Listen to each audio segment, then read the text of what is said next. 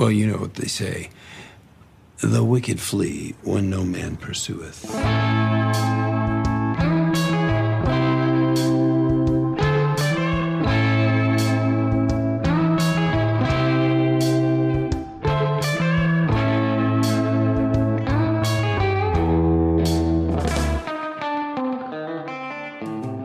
这期节目厉害了！这期节目的另外两个嘉宾，除了我之外啊，一个是不在场的主播仲青，一个是 Kim Wexler 后援会的主播 Kiss 啊，他也是小宇宙的负责人基斯。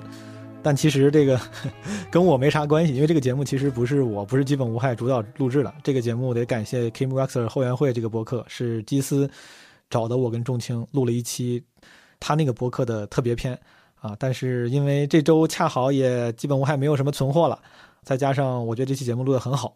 所以说 kimx 的后援会基本无害，还有重轻的连课，我们就同步更新了。啊，其实不是特别同步，就这周都更新了，更新了同样这一期。但是为了有点差异化，也为了显得我也没有那么懒，所以说我在原素材上会做一些不影响主要内容的一些改动跟呃调整，显得有点差异化嘛，对吧？显得我也干活了。比如说这个开头啊，就是我重新录的，因为我后来突然发现。我在节目里，其实我最想聊的，我当时没想清楚，没说好，是因为当时我录这个节目很大的一个动力，就是想梳理一下到底为什么我喜欢《Better Call Saul》啊，《风骚律师》这部剧，它到底好在哪儿？之前有些朋友、有些听众知道我喜欢这部剧，老说说你基本无害可以录一期，但我为啥一直没录呢？就是因为我觉得我想不清楚，就像喜欢一个女孩，但别人突然问你喜欢她啥，那一时半会儿也想不太清楚。从这部剧第一季开始，我就一直追，也很喜欢。但如果我要是真的录期播客，想跟大家安利或者聊我对他的看法的话，我感觉可能是我脑子不太好使啊，就是脑子还是不太灵光，我没有梳理的特别清楚为啥我喜欢他。当时接受 Kiss 的邀约，想要录这期播客，也是想趁着这个录制的 deadline，然后倒逼自己赶紧梳理一下自己的想法。其实，在这期节目正片里面比较靠后的地方，我尝试也分享了一些我的想法，就为什么这部剧我觉得好，然后为什么我喜欢，但感觉还是没有说的太全面啊，我。后来录完之后回来，我首先把《Breaking Bad》快速复习了一下，然后把《Better Call Saul》前几季也大致快速复习了一下，还顺便把那个《毒师宇宙》的那个大电影《El Camino》那个电影，讲 Jesse Pinkman，讲小粉在毒师之后那个生活的那个电影也复习了一下。然后温习完之后呢，我觉得我可以稍微更全面的总结一下。我下面总结的这些，我觉得这个《风骚律师》为什么好，然后为什么喜欢，可能跟正片里面后面有一部分是有点重复啊。但我还是不管咋样吧，在前面再说一遍，对吧？这个重复的地方大家包容一下。从下面开始以及正片都会有剧透，这个剧透不是我们故意要剧透，但我们当时聊的时候就没有抱着剧不剧透这个概念，所以说对于那些在乎剧透且没有看《毒师》尤其是《风骚律师》剧的朋友们，你们这个谨慎收听，好吧？因为这一期其实没有太。关注关照那些没有看过这部剧的人，它不是一个科普项的，不是给那些没看过的朋友，然后让你们也能听得很轻松的。就如果你不在意剧透，你仍然可以听一听，但最好我觉得可能更能听进去的是那些已经看过《风骚律师》的人。顺便再说一下，就是如果你没有看过这个《毒师宇宙》这两部剧加一部电影，我建议的。观看顺序是先看《绝命毒师》五季，其实也不长。看完《绝命毒师》之后，看那个《El Camino》那个讲 Jesse Pinkman 的大电影。刚看完《毒师》再看那个电影，是观影愉悦感最好的，因为它几乎是跟《毒师》无缝衔接，里面角色呀那些感情，如果你要是隔一段再看，你还能看得懂，但是就没那么体验就没那么好了。然后最后你再看《风骚律师》，这部剧太好了，非常建议诸位看。虽然这两年，今年尤其是这个突然很多公众号、营销号开始推这部剧，什么神剧，评分很高，但是在众多那些营销号时不时就要推出来一个神剧的那个这个浪潮下，我可以很负责任的说，这个剧确实是好啊，我特别喜欢。我的微信头像一直就最近至少最近这几年一直是 So Goodman 的一个卡通头像。我觉得好的原因，第一个，我跟大家一个一个说啊，第一个就是这个剧它虽然是个弱情节的，但是它很重人物。这个弱情节它不是个坏事儿，你知道，这个弱情节不是说它的情节在。故事情节这方面，它不是它的强项，是它短板，不是这意思。它的弱情节就是节奏会比较慢，甚至说它比较真实。因为你知道，很多美剧，它为了能够吸引观众的注意力，它为了收视率，它那个故事就写的必须得刺激、紧张，对吧？这集得死几个人，下集死个主角，再下一集炸了一个楼，啊，再下一集突然有个人失踪了，就是你，他得给你一直有悬念，一直得用情节的刺激来吸引你。这种情况下，他有时候难免就会显得不够真实，对吧？哪怕他做的很优秀，但观众也会把他当一个优秀的一个 drama 来看，就这个太 dramatic 了，就是现实生活中可能不会有这样的故事。但 Better Call Saul 它的情节那个弱的意思是，它没有那么多紧张、刺激、离奇的爆点，但并不代表它的剧情是无聊的，仍然它的剧情非常引人入胜。但他人物塑造的非常好，可以用一个词儿叫 rich character，就是他每一个 character 都很 rich，都很厚重、很丰富。我当时看 Breaking Bad 的时候没有那么感冒的一个重要原因就是，Better Call Saul 这个剧里面的大部分人在大部分时候都很招人喜欢，但 Breaking Bad 里面就《绝命毒师》这部剧里面，很多人在很多时候都不太招人喜欢。嗯，对，先跟大家就跟那些没有看过的朋友们普及一个常识，就是《Breaking Bad》绝命毒师这部剧是先出的，出了五季之后，后来他们把《Breaking Bad》里面的一个配角 Saul Goodman，就是风骚律师的主角，单独拎出来做了一个像是番外篇，做了一个衍生剧，就叫风骚律师。风骚律师是更晚出的，讲的是在绝命毒师之前的故事，这两个是有关系的啊。这就是为啥我总是把他俩在一块提。看过《绝命毒师》的朋友，你们可能。如果你还记得的话，你会发现《绝命毒师》里的很多人在很多时候并不招人喜欢。首先，主角招人喜欢，我觉得其实对于观影体验来说很重要，对吧？这个跟你是不是一部伟大的作品，这个角色是不是真实跟有意义，其实这没关系。你当然可以塑造一个不招人喜欢的角色，但他仍然很有价值。但其实跟人的本能有关。你看剧的时候，你肯定是这个角色你越喜欢，你对这个剧的感情啊、喜爱程度啊，然后这个接受度就会越高，这个是个常识。Breaking Bad 里面，从主角到配角，经常会有让人不喜欢的时候。老白，对吧？这个 Water White 经常让人不喜欢，尤其是在三四五季的时候，三四季吧就很明显。五第五季前半段也非常非常明显，后来算是把他给救回来了。就是刚开始他因为无奈干了这个什么制毒的事儿，对吧？到后来第五季的前半段特别明显，就已经真的是。野心膨胀了，本来是说制毒就是为了家庭，后来什么为家庭，也不是为了家庭，然后变得对自己身边的人完全没有爱，然后对 Jesse Pinkman 他的好兄弟，对吧？一直对他非常照顾，非常好的好兄弟，也不管不顾，变得非常的冷漠无情，等等等等。就你经常会讨厌这个角色，其实这个事情它很重要。很多朋友会会说，对吧？你这这个高级的电视剧就是没有什么明确意义的好人坏人，当然当然是的，但是。一个角色是不是招人喜欢，确实对你的观影体验、观剧体验有很大的影响。就像讲脱口秀也很讲究这个，对吧？老是说一个词儿，就是怎么让观众接受你。观众一旦接受你了，一旦喜欢你了，那你讲什么他们都会笑，就一样的。一个角色如果你喜欢了，那可能他他这个剧情演啥你都会想看。如果你不喜欢了，它其实观剧体验会很差，或者吸引你看这个动力甚至都会减弱。虽然它有可能呈现的是一个更丰富、更真实的角色，但至于那个老白他是不是更丰富、更真实，还是前后不一致，或者讲故事的方式没讲好，这个咱们就不展开聊了。我也没有仔细研究过。但我觉得《Breaking Bad》之所以没有让我那么入迷的原因，就是很多角色他不是很招人喜欢。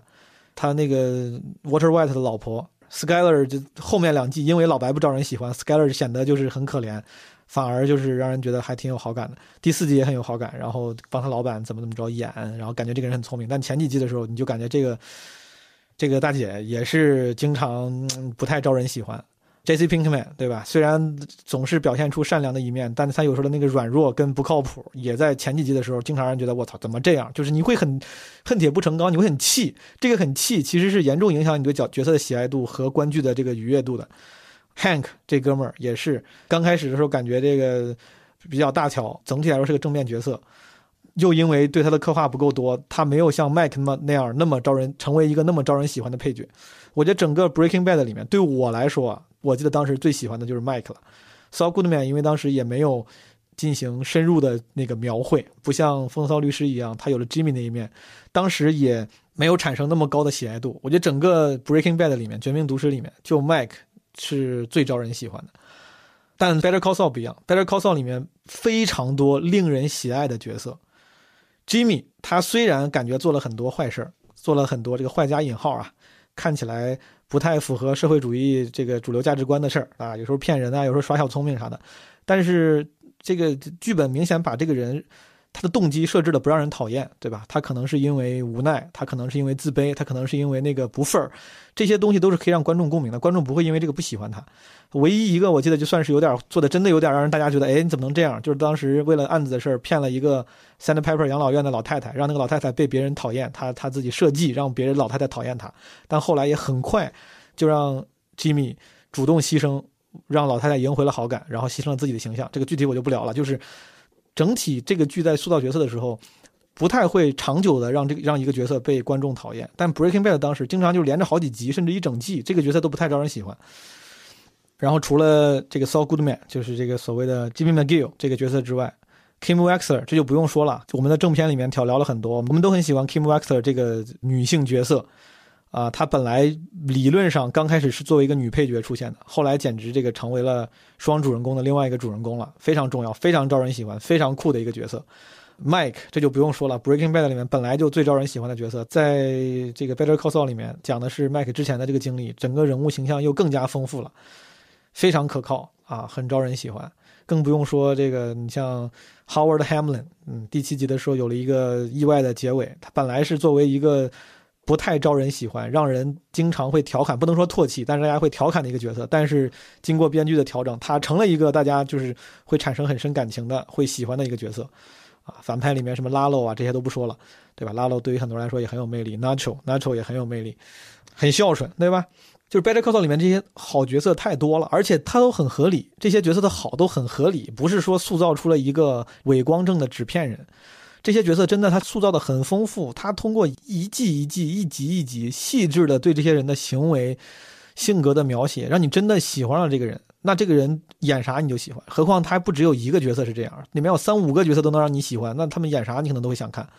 我觉得可能唯一不太招人喜欢的就是那个前几集里面的 Chuck。我有朋友跟我说，他说《风骚律师》前几集的看的不太看得进去，后面还行。他说就是因为前几集有 Chuck，Chuck 死了之后就挺好的。我觉得我某种程度上可以理解。这个是最重要的，所以我多说两句。这个人物塑造的好，还有一个点就是他的人物很真实，就是你会发现，这当然这个人物真实也是跟剧本写的好有关。你会发现这些人做的事情都是合理的，都是他们真的会去做的，而不是说为了情节服务的，对吧？他们 do things make sense for them to do，而不是 what the plots need them to do，不是情节需要他们这么做，而是他们真的这么做会合理。所以说，你看的时候你就很不容易出戏。很多剧本不够好的，或者我觉得人物塑造不够好的剧跟电影啊，有一个经常出现的通病，就是这个角色干的事情让你觉得很出戏，就觉得这也太假了，这怎么能能干这么干呢？这个感觉也太出戏了，这不会吧？所以说，这些人首先做的事情他都很合理，同时呢，他还能顺便在这些人做这些合理的事情的时候，展现出非常微妙的、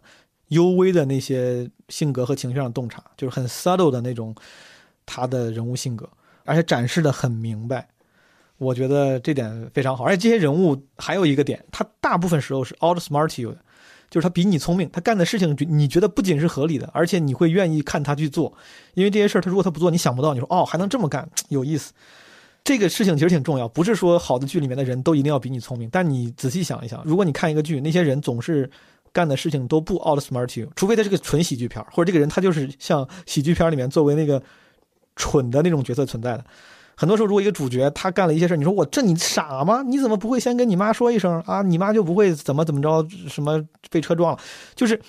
经常有时候看剧会有这种，你说这剧拍的也太烂了，怎么会这样？就是因为我觉得写的时候，他们为了情节服务，然后人物做了蠢事儿，他没有 outsmart you，他没有做出合理的动作。但在《风骚律师》里面，几乎是没有出现过这样的情况。所以说，我觉得这个其实是对于角色塑造的胜利和编剧这个 good writing writing 的胜利，非常非常好。这个剧讲故事的方式，它的表达非常非常好。就是我后来越来越发现，其实表达很重要。表达不一定是文笔啊，就比如说老有人说《三体》文笔不好，好像它只是有一个好故事，但是写的不好一样。不是的，我觉得《三体》就是，呃，首先它的文笔不好这个事儿我也不同意，但是我觉得《三体》它有一个非常好的表达，就是 how he writes 这个事情他做的很好，他把一个。好的故事用一个非常适合这个故事被呈现的方式给表达出来了。Better Call Saul 是一样的，就是我不是电影专业的，我也学的不是这个，所以说贻笑大方了。就如果我用的用词用的不准确、不专业，大家多包容。但我觉得 Better Call Saul 它不光是故事好，就如果这个故事是是被另外一种方案方式拍出来的，很有可能也会拍得很烂。但是他讲故事的方式、他的剪辑、他的镜头语言、整个的呈现这个故事的方式。呈现为片子的视频的这样最后一个结果，呈现的很好。这个剧就是我觉得咱们基本无害里面之前聊好多话题的时候都提过，就所谓的 show don't tell 展示而不是告知。这个剧做的非常非常好，它很多信息故事都是通过非常简洁、准确、优美的展示，就是 showing，替代了非常直白、粗暴、没有技巧的 telling。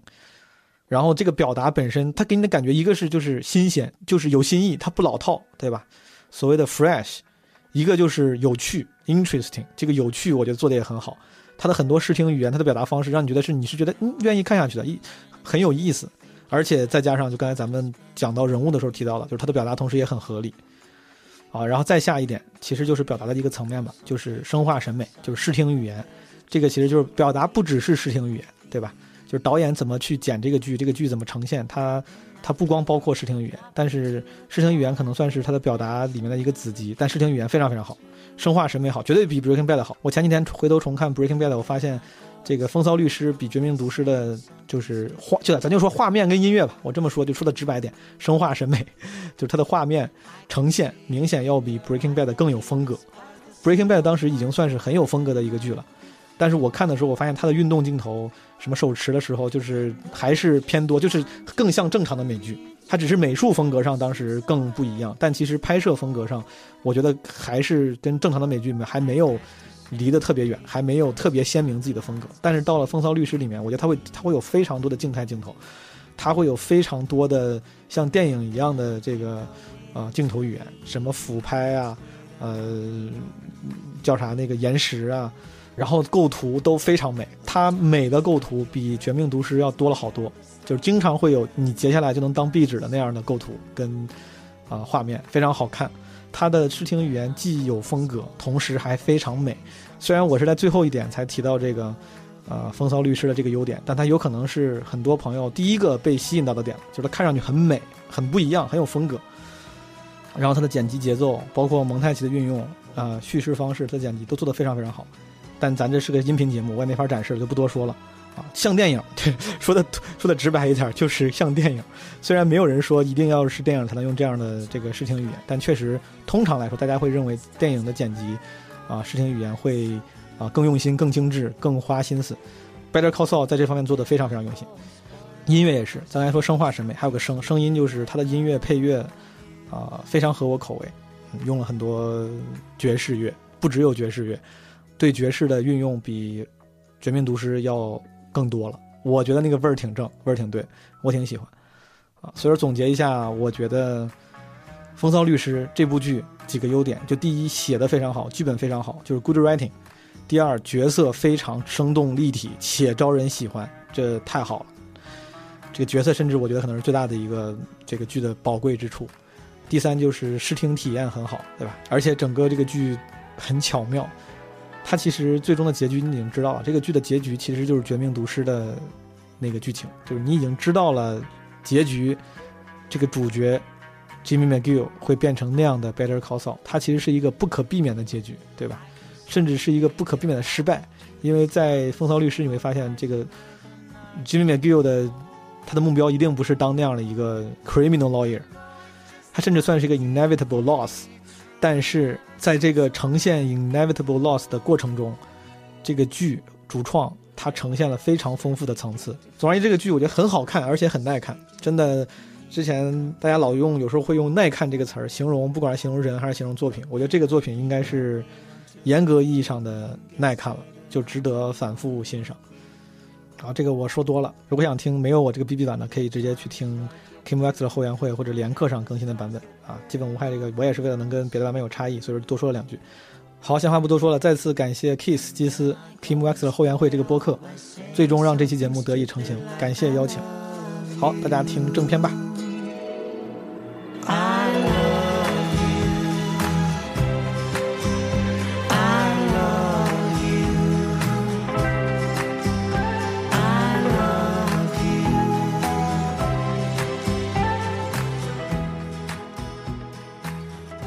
是一期 special，我请到了播客界、播客圈吧，中文播客圈两位比较有名的分烧律师的剧迷或者说爱好者吧。一位是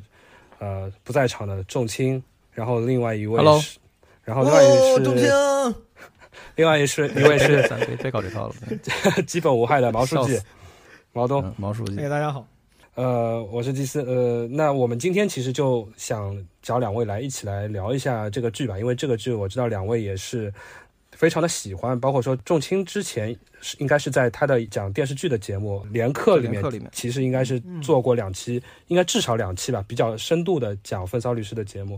然后对呃，毛毛东是那个微信头像就是 Saul Goodman，对吧？所以我我自己我感觉用了有几年了。对你这么一说，我突然感觉用了其实也挺久了。嗯嗯，OK，我我我觉得我先问这么一个问题吧，你七集下来主要的一个感受是什么？那重心先来讲一讲吧。我不知道上半季就是我，我始终觉得中间这个时间点不是一个特别自然的，就是评价这个剧的时间点。感觉没到时候。然后那个谁不是 Tom Schnauz 接受采访他也说了嘛，就说他拍的时候他没没有说按照第七集是一个哎这是一个中间的一个呃一个一个一个 semi 我 finale 那就是在坑。他当时说：“他说你们放心，但剧中的那个第七集一定不会有什么 不是但是后但但是后来他 就他就就他也说，因为他们是连着拍的，所以他确实他也没想到会有会有这个局面，就好像他在针对这个观众做这么一套。我觉得他在骗人，而 当时当时给人说：“他说你放心啊，第七集什么都不会有，就很正常，你们千万别有期待。”然后到第七集还是还是挺震惊的。嗯是，但是就是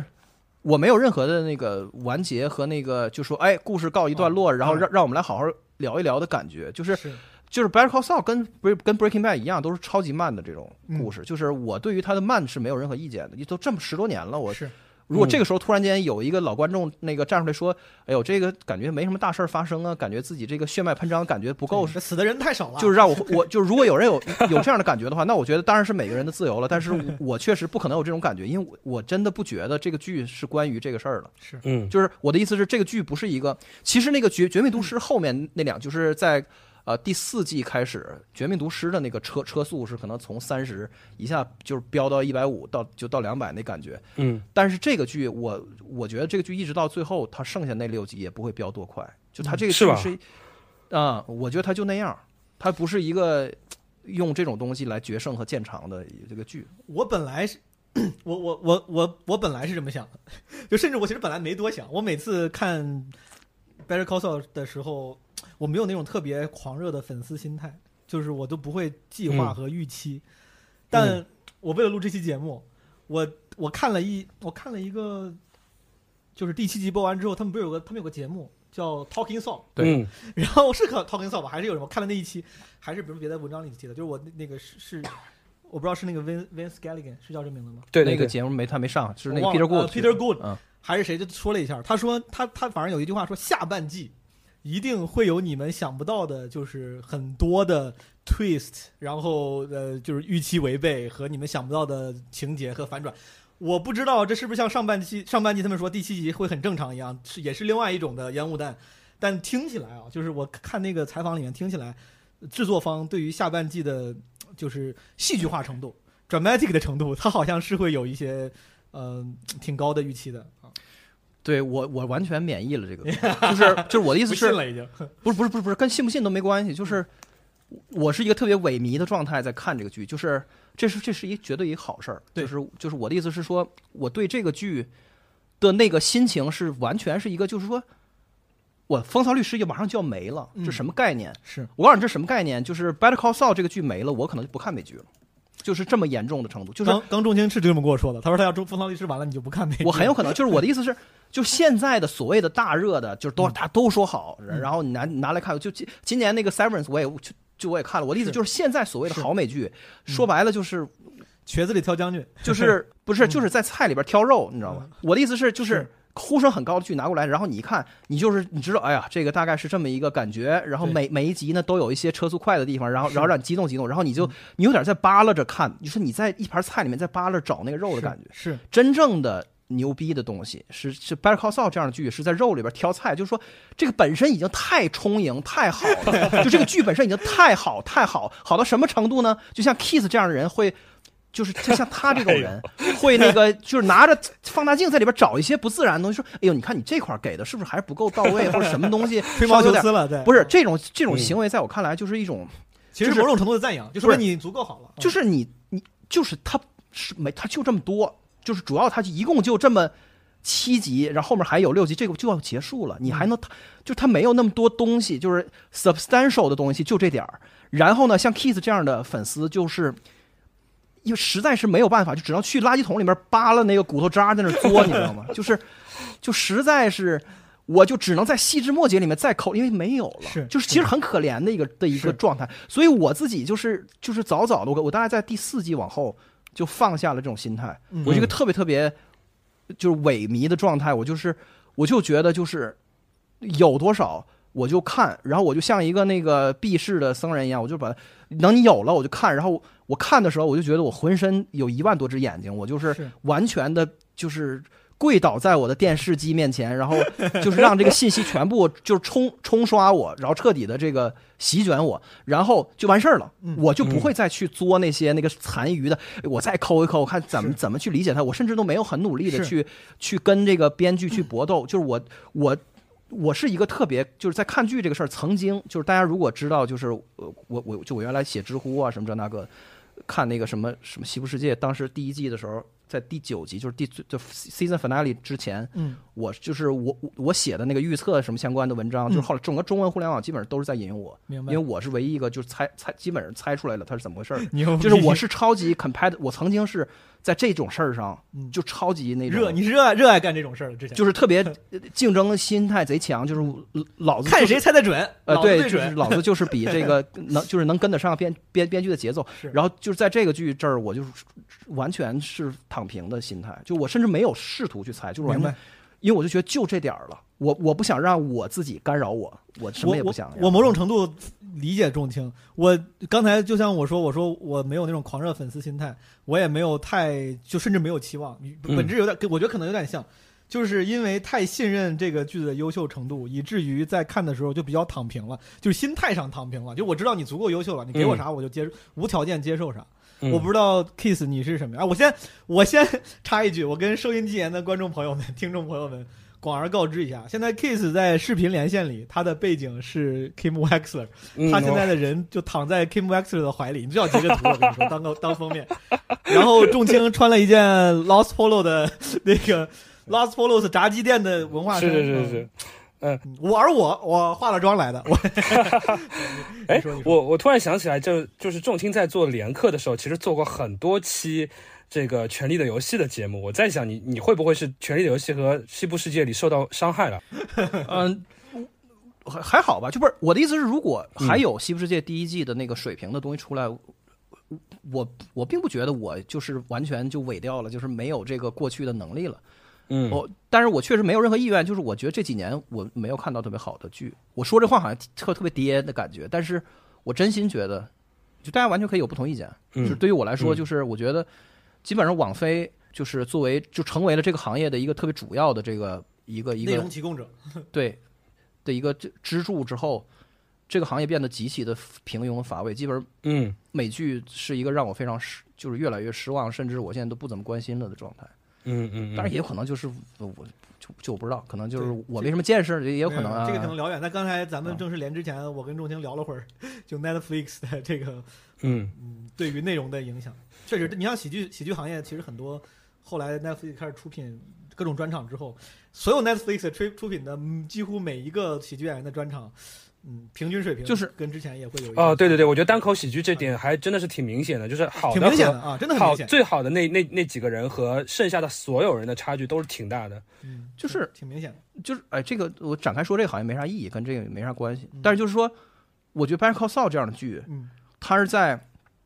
drama 这个战场上，就或者说就是电视这个战场上正面开战的东西。对，它不是它的题材其实是其实很蛋疼，就是它你说他律证据，他也不是很律，然后那种绿律政剧特别燃的那种东西，他也没有。对，然后吧，他就是是，然后包裹着一个特复杂的一个嗯伦理的内核在里面。然后这个人物和什么所有的题材，就是就包括这个贩毒什么的，也都挺乏味的你。说他是他是 crime 也不够 crime，说 thrill 也不够 thrill，对对就大杂烩我对，就就是我的意思是，就是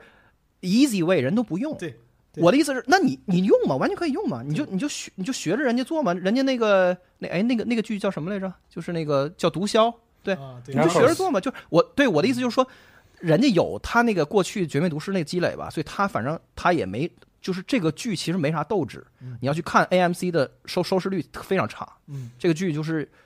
我觉得这个剧就到它六六集，就还因为还有六集，等结束之后，我觉得这个剧也不会有什么了不起的商业上的成功，这个剧就是已经就注定的就是一个就这么灭了的的这么一玩意儿。嗯然后呢，他们也没有那个那个事业心，就是嗯他们就是有一种特别知足的那个心态。整个这个他们这 creative team，就是我我们就是把《绝命毒师》跟我们一路走过来的的这些人，我给到他们就是最好的东西。嗯啊，他真是没有特别大的那个呃的野心。对对，是所以就是他们是一个特别放弃希望和放就是没有什么 ambition 的那个状态，所以所以他们就在做这个，我觉得电视剧真正在挑战的东西，那个人性里特别幽微的那种真正的那个 subtlety 的东西嗯和那种深，就是人性的黑洞里面的东西。他有这个立场去弄这个，所以那个容易的东西，他人家没弄，他对吧？就是是这个这个等会等会儿这个等会儿我也会啊提到啊，我也会提到。然后呃，我我觉得这个确实有有一个很大的优势，就是说呃，《Better Call Saul》这个剧组是没有压力的，就是或者说他他的压力比别的剧要小很多很多。他已经靠《Breaking Bad》挣得了所有的他可以乱来的资本了。然后，呃呃，但这个也是非常有意思的一件事情，就是你会发现《Better Call Saul》的创作，尤其是他到了那个第五季、第六季的时候，他有很多情节，他甚至不在乎。呃，和这个 Breaking Bad 的情节，甚至是 Better Call Saul 前几季的情节有一种 parallel，就是有一些情节完全的重复的出现，甚至是有一些人的命运完全重复的出现，有一些对话完全重复的出现，他非常不忌讳这个东西被人家觉得，哎，你怎么你怎么让两个人的命运这么的巧合？就我觉得这个是挺大胆的一件事情，就包括说，呃，Howard 的这个情节上的呃命运和 Chuck 的命运非常非常像，都是被 Jimmy 害了，然后他们。呃，在死前说出的一些话也非常像，就是你是我见过的什么最什么什么的人，然后你是我见过最聪明的人，也是 Hank 在死前对 Walt 说的话，所以这这这一些台词的循环让我觉得非常有意思，像是这个剧组，你说你要是是是那个非常呃非常呃讥讽的话，你会觉得他这个剧组很自恋。但我觉得他，你你要是带有一种那个友情滤镜的话，你会觉得哦，他真的是一个自信到了这种程度的一个剧组。对，有很多东西就是你，比如说你你突然把第一季的这个 Cattleman 给给拿回来用，然后包括前面有很多那个你往前呼应，你呼应那玩意儿，你你自己有没有评估一下？那就是我的意思是有多少观众他能跟得上，就是还能够有那个对第二季的这个事儿有特别清晰的的认识。其实包括少 Sam Piper，对啊，这个 Sandpiper 这个案子拖这么老长，扯到了第六季，这么老长，我的妈呀！就是嗯他这个里边的那个，就就这些老年人，然后他们本来就是岁数很大了，然后那个时日无多，然后他这个案子那个就是因为律所的贪婪，所以还要再嗯再沉两年。这里边有有一些细微的一些 ethic 的东西，就是他都，就我觉得大部分观众可能都完全不 care。就是，大家也没有注意到。然后就导致他这个剧吧，你要是说从正常的宣发，就是说我们要保持高收视率或者是怎么样的，它的粘性很有可能是非常差的。嗯我的意思是，核心的粉丝你怎么着他都是能够粘住的。嗯，但是那个比较 casual 一些的嗯，他根本这个剧其实很难很难粘住人对，啊，它粘性不是那么的。就这个可能也是另外一个我觉得制作制作方剧组值得尊重的地方，就他们下了很多功夫，但是这百分之八十的功夫可能是对于有百分之八十的功夫，可能是对于百分之八十的那种 casual 的观众没有太大意义的这个功夫。对对，所以就是现商业模式根本就不支撑这个。对，对就是，但是这个反而就是让咱们可能稍微稍微呃硬核点儿的剧迷就其实嗯会有一他就是往会心一笑的感觉。对，就往死里去奖励，是就是对像像 Keith 对这样的对对观众对奖励奖励这然后个词儿他不管其他人，是的这种啊。对，它是一种奖励。所以我觉得这是一个真真空，就这是一个超级 niche 的事儿，就是在今天这个市场里面不就是不太有立场能够有这种东西，根本就嗯，啊，嗯，但他奖励的，他奖励的是不是其实是呃舆论舆掌握舆论的人？就比如说呃写影电影公众号的人，就是就是 就是说的俗了一点啊，就是对于这种人来说，似乎又变成了另外一种圈套了。就你假如不赞扬风骚律师，变变成你的品味差。就是包括说，我觉得稍微有一点点的是，现在中文中文舆论里面，就是比如说，呃，像 Better Call Saul，它豆瓣就会一直是打高分、打高分、打高分下去。我觉得多多少少也陷入了这么一种小小的怪圈吧。但我觉得中文自媒体啊，我我不知道二位怎么觉得，我自己是观察到中文自媒体可能是不停的需要话题和剧来让他们有内容可输出。我嗯。虽然 Better Call Saul，因为咱们几个可能喜欢，然后孕妇效应，你看咱们自己因为喜欢的就觉得哦，这个第六季出了，好多人都说什么神剧，但你发现了，我感觉每年啊那些公众号他们要推出好多个神剧，当时什么嗯《东城梦魇》出来也是神剧，什么这个也是神剧，那个也是神剧，就其实呃就是那些公众号，他也不是真的独独钟爱 Better Call Saul，他就是他总是要找点东西推的。而且我觉得商业上根根本这逻辑其实是不通的。我的意思是，嗯。我们说《权力游戏》是好剧的时候，嗯。我们说那个是原来《西部世界》是好剧的时候，嗯，它都是人家商业上是巨大 sensation，嗯。在这个基础上兼顾了豆瓣儿。是。人家是兼豆瓣儿有什么资格作为一个被就是做就是说我面向豆瓣儿来来嗯来创作，你懂我意思？这个这个根本没有任何意义，我觉得。嗯就是你顶多就是一个被兼顾的状态，所以这本身就是商业上就是。对，你要是如果他真有这个这策略的话，那我只能说这策略本身是个非常傻的策略。对对对，而且我觉得就是他在那个 Better Call Saul 在 Emmy 上面一直是被忽略上，我觉得已经是被验证是失败的了。就是他他现在的这种讲述模式，这个剧的这种呃用了那么多晦涩的呃说故事的方式，以及用了那么多只有看过前作才能理解的情节的这种方式，本身已经我自己我自己在之前的几期节目当中我也提到，可能他对于一个没有看过 Breaking Bad 的人的视角来说，它就是一个八分剧，不是一个九分、九点五分以上的剧。嗯嗯，我我我我我问一下二位啊，我不知道你俩知不知道，就是在我的印象里，《Better Call Saul》这个剧在国内似乎就像刚才 刚才 Kiss 提到的，就是说那个 niche 的部分正好是感觉就像你说什么比较有话语权的，或者是咱我换句话说的不太政治正确，就是。呃，感觉我自自觉的审美什么，就是呃观剧量比较高的，然后大家呢会有一种惺惺相惜的感觉，说，哎，你也喜欢，哎，你也喜欢，哎，那你还挺牛逼的，咱们几个都还行。我我没调查过，他在美国是一样的吗？就比如在美国喜欢 Better Call Saul 的人，也是这种 怎么说？呃，是受过高等教育，然后、呃、观剧量更多，然后审审美更好的吗？我知道这样说有点政治不正确，但是你们懂我啥意思的？就我不知道他在美国他的那个 audience 的构成是什么样的。这个这个答案比可能说起来比较悲凉，就是他肯定是哦，但是他是的原因是因为他小。嗯，就如果我说我说极客的用户的平均那个文凭受教育程度 比新浪微博的平均文凭就是 不是比我。抖音要高。就是我的意思是，这个 我说的这个事儿是作为一个 fact，就这有啥意义啊？这个有意义吗？没有意义，我觉是得啊。是，嗯，而且 AMC 好像也也是一个小 小台吧。我看到我看到 Reddit 上好多人这两天都退订了，就是他他觉得当中这一个月是这个钱是白花的，他他准备那个七月份再再买回来。这也也正常，而且他后面的主要投资方不是索索尼嘛，所以它啊对对对就是他其实还是作为一个资产嘛，它作为一个 IP，它本身它就是后面的这个长久的收的收益是很大的，就就就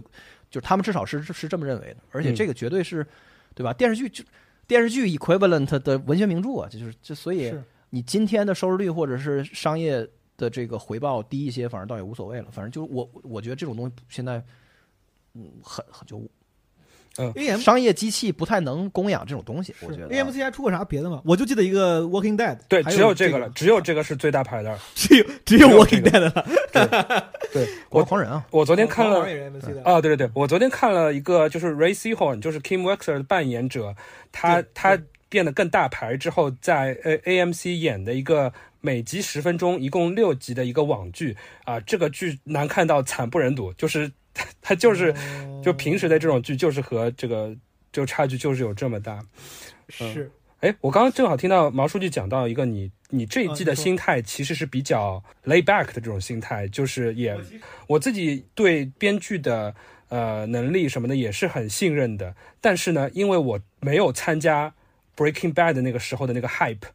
就是我当时是不知道有这个，或者我一直听到朋友在讲，但是我一直没有去追。然后我我刚开始接触 Breaking Bad 的时候，正好是他在最后八集大结局的时候，然后我当时记得我的网友呃租了一个地方去，然后大家那天都先不上网、去看呃。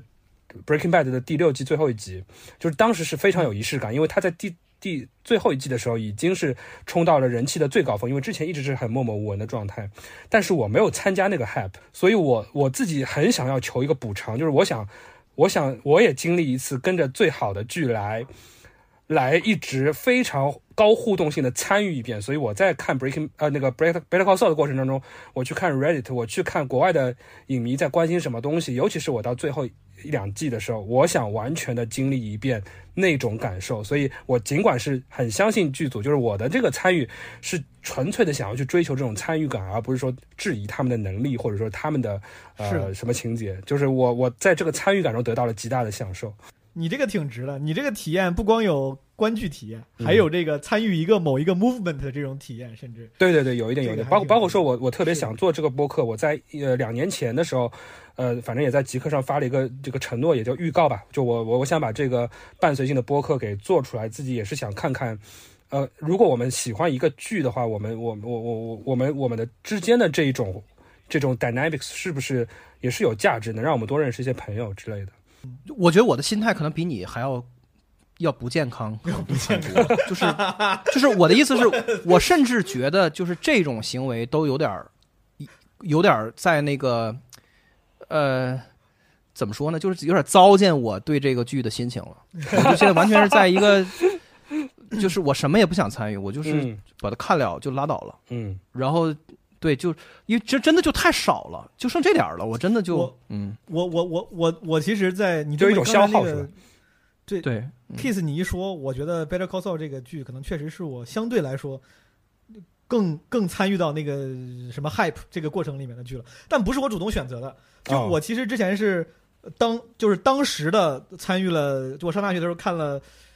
叫啥《Game of Thrones》。权力的嗯游戏，然后包括 Breaking Breaking Bad 稍微更早一点，我可能是从后面几集开始，然后大家说好，我也去看。我其实也是跟着看的 Game of Thrones，包括 House of Cards 刚出的时候，大家他妈推的不行了，说 Netflix 什么做的什么剧，Kevin Spacey 牛逼，嗯，我都跟跟下来，但是嗯，我也没有故意去追求想要参与到这种 cult 这个里面，然后他也没有让我有那个冲动。我没有看完每一集之后说，哇，我可想上网看看别人怎么聊了，我想看看那些 memes，我想看看大家怎么说，从来没有，只有 Better Call Saul，也我也不知道是因为年纪大了还是怎么着，我被动的，虽然我没有追求那个参与到这个 hype，但是给我的结果确实确实是这样，就我愿意跟二位什么一块聊一聊，嗯然后看完之后，我说这个情节这也太 震惊了吧，让我上网看看别人怎么说。我之前从来没有这种冲动。嗯嗯。嗯，OK，哎，我我这边问一个很俗很俗的问题啊，真的是很俗，就是，呃，你在喜欢 Better Call Saul 的过程当中，就是你你会发现你欣赏的一些人，或者说觉得品味比较好的一些人，也在呃也在看这个剧，就是他也是比较早的发现了这个剧。这件事情会对自己喜欢这个剧的东西有加成吗？以及这个问题的另外一个反面啊，就是说，呃，就像 Better Call Saul 一样啊，就就像 Breaking Bad 一样，Better Call Saul 其实应该也是在最后两季会更加出圈一点。包括说，我现在发现 B 站上有非常非常多的解读视频或者说是 reaction 视频，这件事情会不会让你觉得稍微的，就是就像小众自己喜欢小小众歌手出圈一样，稍微的扫兴了一点点？就这这两方面会不会对自己看剧的心态有有一点点影响？我实话实说，我没有，嗯就是好像早年间什么听独立音乐的时候，如果那个人。对我本来可能因为因为年轻的时候，比如说你听独立音乐，你有时候你需要靠一些人名来标榜自己的品味，嗯然后当这个人名已经无法成功的起到原本它标榜品味的功能的时候，本来能够让你的品味提升三档，后来它太大众了，大众到只能提升一档了。毛不易刚开始出消愁的时候，你说你喜欢毛不易，然后让咱们这一帮小圈的人说啊，咱们是知音。后来发现谁都听了，你就不太能用它来达达到提升品味的功能了。就那个时候，如果出现类似的情况，你喜欢的东西出圈了，会有点失落。但在《Better Call Saul》这个剧上，可能还是咱刚才说的，因为你对他的喜欢如此之没有功利感，然后如此之躺平，所以说嗯我其实好像从来都没有拿它当过来标榜自己品味的工具。嗯呃，我我用这个剧找到了一些，就像你说的什么，发现哎，这个朋友他挺厉，他挺牛逼，他竟然也喜欢这个剧。我其实心里会有点，我真的我是这个我会有点开心。比如说你跟仲青都喜欢这个剧，我心里肯定是会多少觉得，哎呀，那看来我应该还行吧。对吧我喜欢的这些嗯觉得牛牛牛逼的人，他们都喜欢，那我品味应该还行。嗯但他的出圈本身不会让我失落，不会说操，原来那个谁也开始喜欢这个剧了，我嗯我我算了，以后我再也不说了，我不会了。嗯，对我可能还是成熟了一点，没有用它来标榜我自己品味。嗯，我可能，我可能比嗯比你们都都要更变态，就是更 cynical 一些。对他这个他一说变态，我就想他每次看上去要打飞机，你知道吗？就是 就是说，我觉得这个剧的形状，就是如果如果你说的这个圈层啊，它有一个嗯形状的话啊，嗯比如它是一个方形的圈层，那这个剧的受众它也是一个跟它平行的一个，就是跟它的形状相相同的形状，嗯。就是就是这个东西它是一个好东西，嗯。而今天这个时这个时代好东这个程度的好东西，嗯。就是经典，就是当代经典，就如此之少，嗯。它根本就不是一个。你不要跟我说你什么，你发掘了 Better Call Saul，或者说是你没有发掘 Better，就是你没有发掘 Better Call Saul，是因为就是这个世界上注定就是就是读安娜卡列尼娜的人，他不可能是很多很很多人，他就这样，他就这些，嗯所以就根本就谈不上发现没发现，这个东西它就在那儿。嗯，我你没看，你没看跟我也也没关系，你看了你看了是废话，就是嗯你就你想看好看好东西，这是人之常情，对吧？你懂我意思？就是，但是那个你看《甄嬛传》的人，他不愿意看这个，嗯那我也完全可以就可以理解。那如果看了也更好，就是这个剧在我看来就是一个，我觉得是个人都应该喜欢。嗯，但是接触不着这个剧，那是这个剧本身它它宿命，它就永不它不可能被所有人就都接触到。嗯嗯这这你说这种剧，它怎么可能被大众都接触到呢？是它它有什么 hook 可以让可以勾住大多数人的？这是不可能的。前昨天前天我朋友问我，他说他在微博上发微博说推荐点剧，我就顺手留了一个，我说松涛律师，然后这是前天我留的言，昨天他微信发我，他说看到他说看第一集看不太进去啊，然后我就想为了说服他，我说你是不是没有看过 Breaking Bad？要不你要不先看 Breaking Bad？他说我看过，然后就是确实就有些人可能对不知道因为种种原因吧，也不是每个人都能够 appreciate 这个这个对这就是最好的电视剧。然后你你 就是你你你不愿意看不看，就是没有人没有人拿莎士比亚来装点自己的文学品味。是。这是只能只能显得非常蠢，就就是我我我说我就我说太偏激了，但是就大概这意思啊。嗯当对我我觉得中间说这个有道理，就当一个东西它已经如此客观的以我 greatness 的形形态存在的话对，它甚至已经不没有必要去讨论是不是为了装点品味，是。嗯嗯，对。它是它是客观的伟大。嗯，好的，呃，我我觉得我们来聊一下这一季吧，就是毛书记先开始吧。你觉得这这半季和自己的想象一样吗？就像刚才我说的一样，我真的没想象过，我我嗯是一个非常 chill 的心态。我从来我看任何剧都没有那种粉丝心态，嗯就是特别想我说这个人会不会死，那个人会不会怎么着。就是我前两天直到看到第七集结束了，我才跟 Kiss 随手发了一个，我说因为那个怎么怎么着，我不知道能剧透吗？这能剧透吧？嗯，anyway，我说可我说 Kim 说不定也会怎么怎么着，嗯就是才才才想了一下这种所谓的想象。我通常完全不想象，我也无所谓。哎，不过这个这这个跟你工作太忙有关系吗？就是你其实已经分不到时间在这个上面。我没有我没有那种 fans 的心态。我之前我因为我自己某种程度上也搞创作工作，不管是讲脱口秀、做播客啥的。从我开始搞创作工作之后，我跟那些创作者朋友们聊过，就是我发现，当我喜欢一个作品，然后喜欢一个东西的时候，我心心中被激起的最强烈的感觉是，我想去干一样的事儿。我从来没有过粉丝心态，然后我觉得那个去去幻想跟一个作品相关的种种细细节，可能是需要一定的粉丝心态的。就这个没有贬义啊，但是我觉得它是它是需要粉丝心态，嗯你才会能够去去想去干一些事儿。我我没有那个心态，就是我我都想不到说，哎，咱们咱们琢磨琢磨这个细节到底是啥意思，这个细节牛不牛逼？它呼应了上上一季的哪个东西？我很乐意看，包括之前 Kiss 分享过的什么那个二信啊，什么那几个，还有一个人，嗯他们老更那些剧评，我特别愿意看，但我自己嗯 干不了那个事儿。嗯嗯，但是我回答你的问题，就这一季，呃，看了七集，我我很开心，我看的非常满意，尤其是最后对 Howard 的命运的那个安排，我非常非常喜欢，我很喜欢，嗯。我觉得安排的太好了。嗯，嗯嗯。嗯，哎，中心觉得我哎，我我我，你们俩你们俩先，你也先问完重情，但是我一会儿特别想，因为这这我对 Howard 的这个命运的走向我很感慨，我一会儿特别想问问你们，在嗯。观剧史中有没有类似的这种，就是 what the 哦 fuck moment？、嗯，但一会儿咱们再聊。对我，我觉得刚刚毛书记触及到了两个东西吧，就是一个是一一个是跟代入有关的，嗯代入是一种非常特定的一种心态，就是你在玩游戏也好，你看剧也好，看小说也好，代入是说的是就是你你 feel for 这里面的一个角色到啥程度呢？你觉得你就是他，嗯，就是他受伤害的时候，你会觉得你受伤害，然后你会跟着他被冒犯，或者是你特别担心 Kim，然后以至于 Kim 那个走入危险的境地的时候，然后你会很难受。是，这个是这个叫代入嘛？嗯，就是这个我不对任何文艺作品代入，就是嗯就是我没有这功能。明白。不是你不想，你就没不是就是我进入一个一个内容的时候，就是一个一个文艺作品的时候，我始终还是一个，就是嗯我在看这个这个东西。哎啊嗯我我我我我能听出来，你就你并没有在刻意控制啊，但你真的，我只是好奇，在你之前的所有的观剧、玩游戏的体验中，有没有任何时候你是有点代入的？没有从来没有，没有，就是 牛就是逼，有一个特别广泛的共识，就是说这个 EVA 就是《新世纪福音战士》是人长大以后就看不了了。嗯，这我就是我就我觉得就是他这句话说的就是我刚说这个意思。明白？就是我是自己三十多岁的时候才才就才看的 EVA，嗯我看这个 EVA 的时候，我就感觉到这个是个什么东西，我就明白了。但是我不可能像一个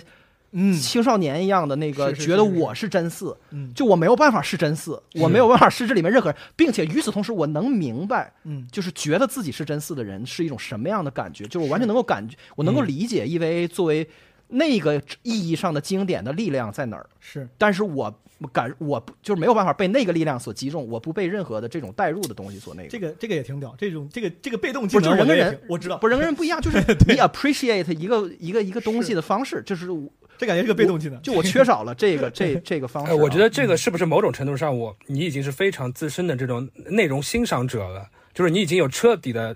呃，或者至少是一半的创作者视角了。你你知道他的每一个 move，他的他是为了什么，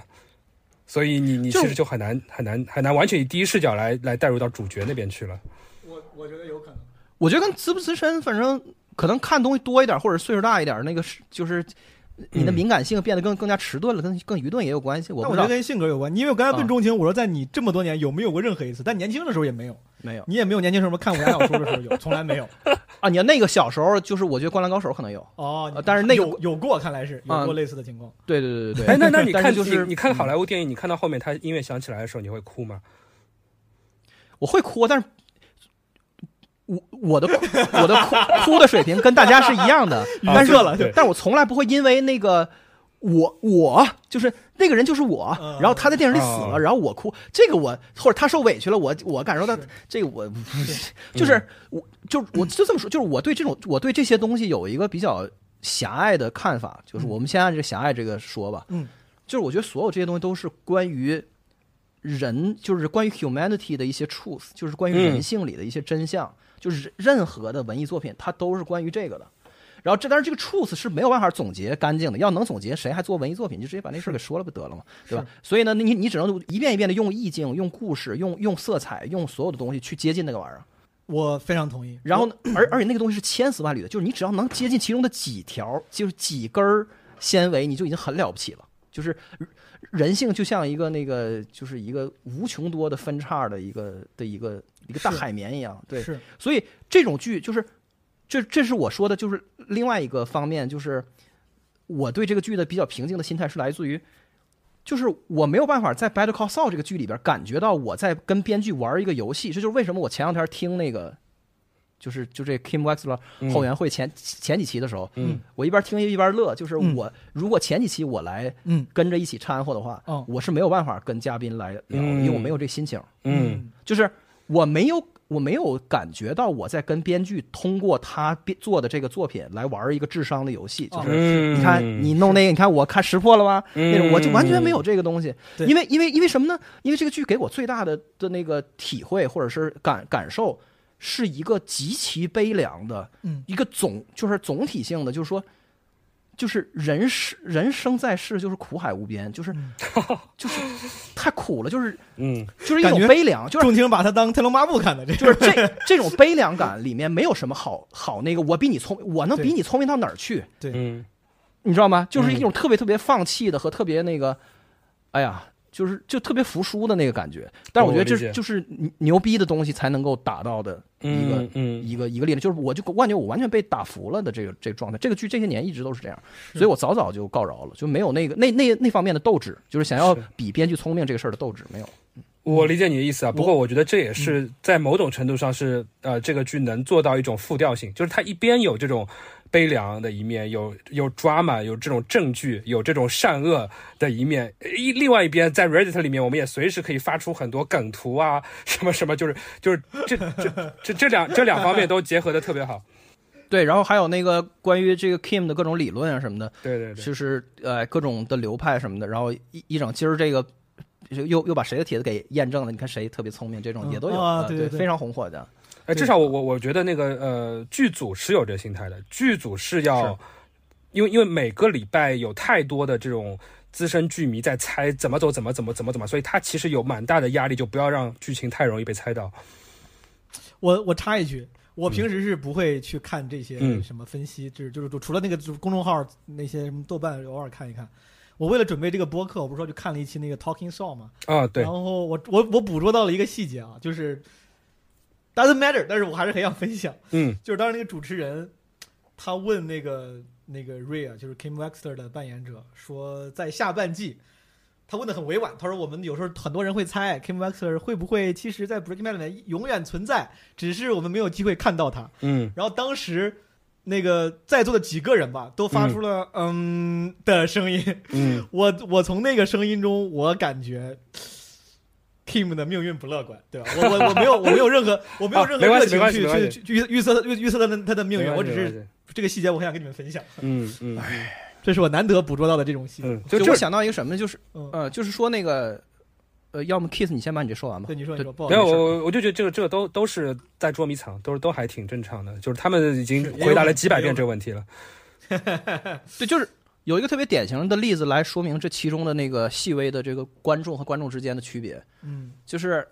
有一个长久被人质疑和诟病的东西，或者或者不叫诟，就是一个 challenge，嗯。就是那意思就是说这个剧必须要回有一，它就这个剧啊，这个嗯编剧团队和这个电视剧最后最后这几集嗯。有义务要回答一个 inconsistency 是什么呢？就是说在 Breaking Bad 里边儿。那个没出现的人。不是 Saul Goodman 哦。调调戏过 Francesca sexually，对他就说你那个就是翘臀，还是你的什么腿特别的那个，就是嗯 is is killing me 什么的。嗯，对，然后那意思就是说，你这么专一的人，你最就怎么能退化成一个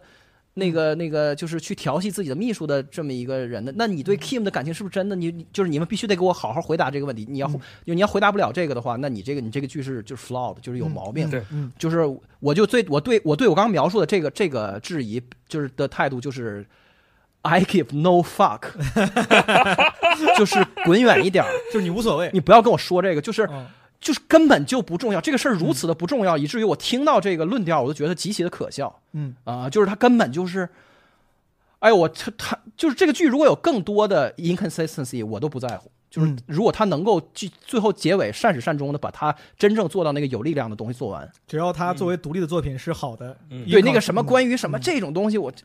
I couldn't care less 啊。如果如果要如果要是二选一的话，一个是作为一个独立作品很好，另外一个是追求那个 consistency，我肯定也是毫无疑问。对对对前者。因为不然的话，我觉得这个剧就有点可当然悲了，它有两者兼顾肯定点丧失它的独立性了，它变成像是一个呃注呃角注或者说是解题或者说是一个答案这种东西了，它不是一个对而且自己生命的剧。但我某种程度上，我我我我无无脑的觉得，编剧应该是会那就给出一个坚固的答案。嗯，嗯，对我，你要让你你你就就你要让我猜，我估计他们他们会会顾及一下这个事儿，是是是。因为这帮人呢，他们就是我就说嘛，他们就往死里去奖励这个死忠粉。是的，啊，就就是所以这方面他们都在他们的那个考虑的权重都特别高。对，其实这个事儿我我是不重要。呃，对，不是特别在意。但但话说回来，就是就是因为 Saul 的改变这么大，我个人觉得他才会把 Howard 写死。嗯，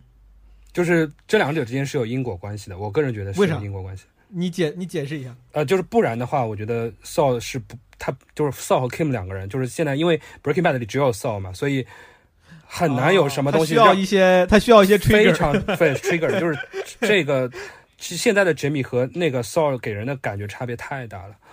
所以所以他们要要要找一个东西来让能让他们的灵魂有。非常大的震慑，甚至包括谁说不也说了吗？在对，在过去的一两集里面，就是有很多呃，Tom Schnauz 什么他们的采访里面都是这么说的，就就是说他们的采访里面都是把 Howard 的命运做成一个，呃，我为了要怎样怎样，Howard 必须得怎样怎样，就是其实不，这个我觉得，蛮工具的，我觉得咱们可以讨论一下，就是说，嗯。这 Tom Schnauz 在那个就是那个 Insider Podcast 里面说嗯了，就是最后一集的时候，他就他的意思就是说，那个就是他们得学会这一课，就是那个 Kim 和呃嗯。Saul 他俩，嗯，实际上在 Breaking Bad 里边也有对应，就是说老白在这个他 rise up 的这个过程中，他的那种虚伪的那种自我欺骗，嗯。就是那个谁，就是小粉的女朋友嗯，呛死了，然后他也没管，飞机撞了掉下来，嗯。然后他就疯狂的那个 rationale，就这都不赖我，这都不赖我，全都是别人的问题。对。啊，这个世界的那个那个就是空难太太尼玛多了，这嗯。这不是很正常吗？这个这，然后就是对，然后包括后后后就后后面就是其实他确实就不断的在往这个主人公的身上加码。嗯嗯那这事儿是不是一个低级的表现手法呢？就是我先说我我的观点啊，就是就我不这么看的原因是，就是说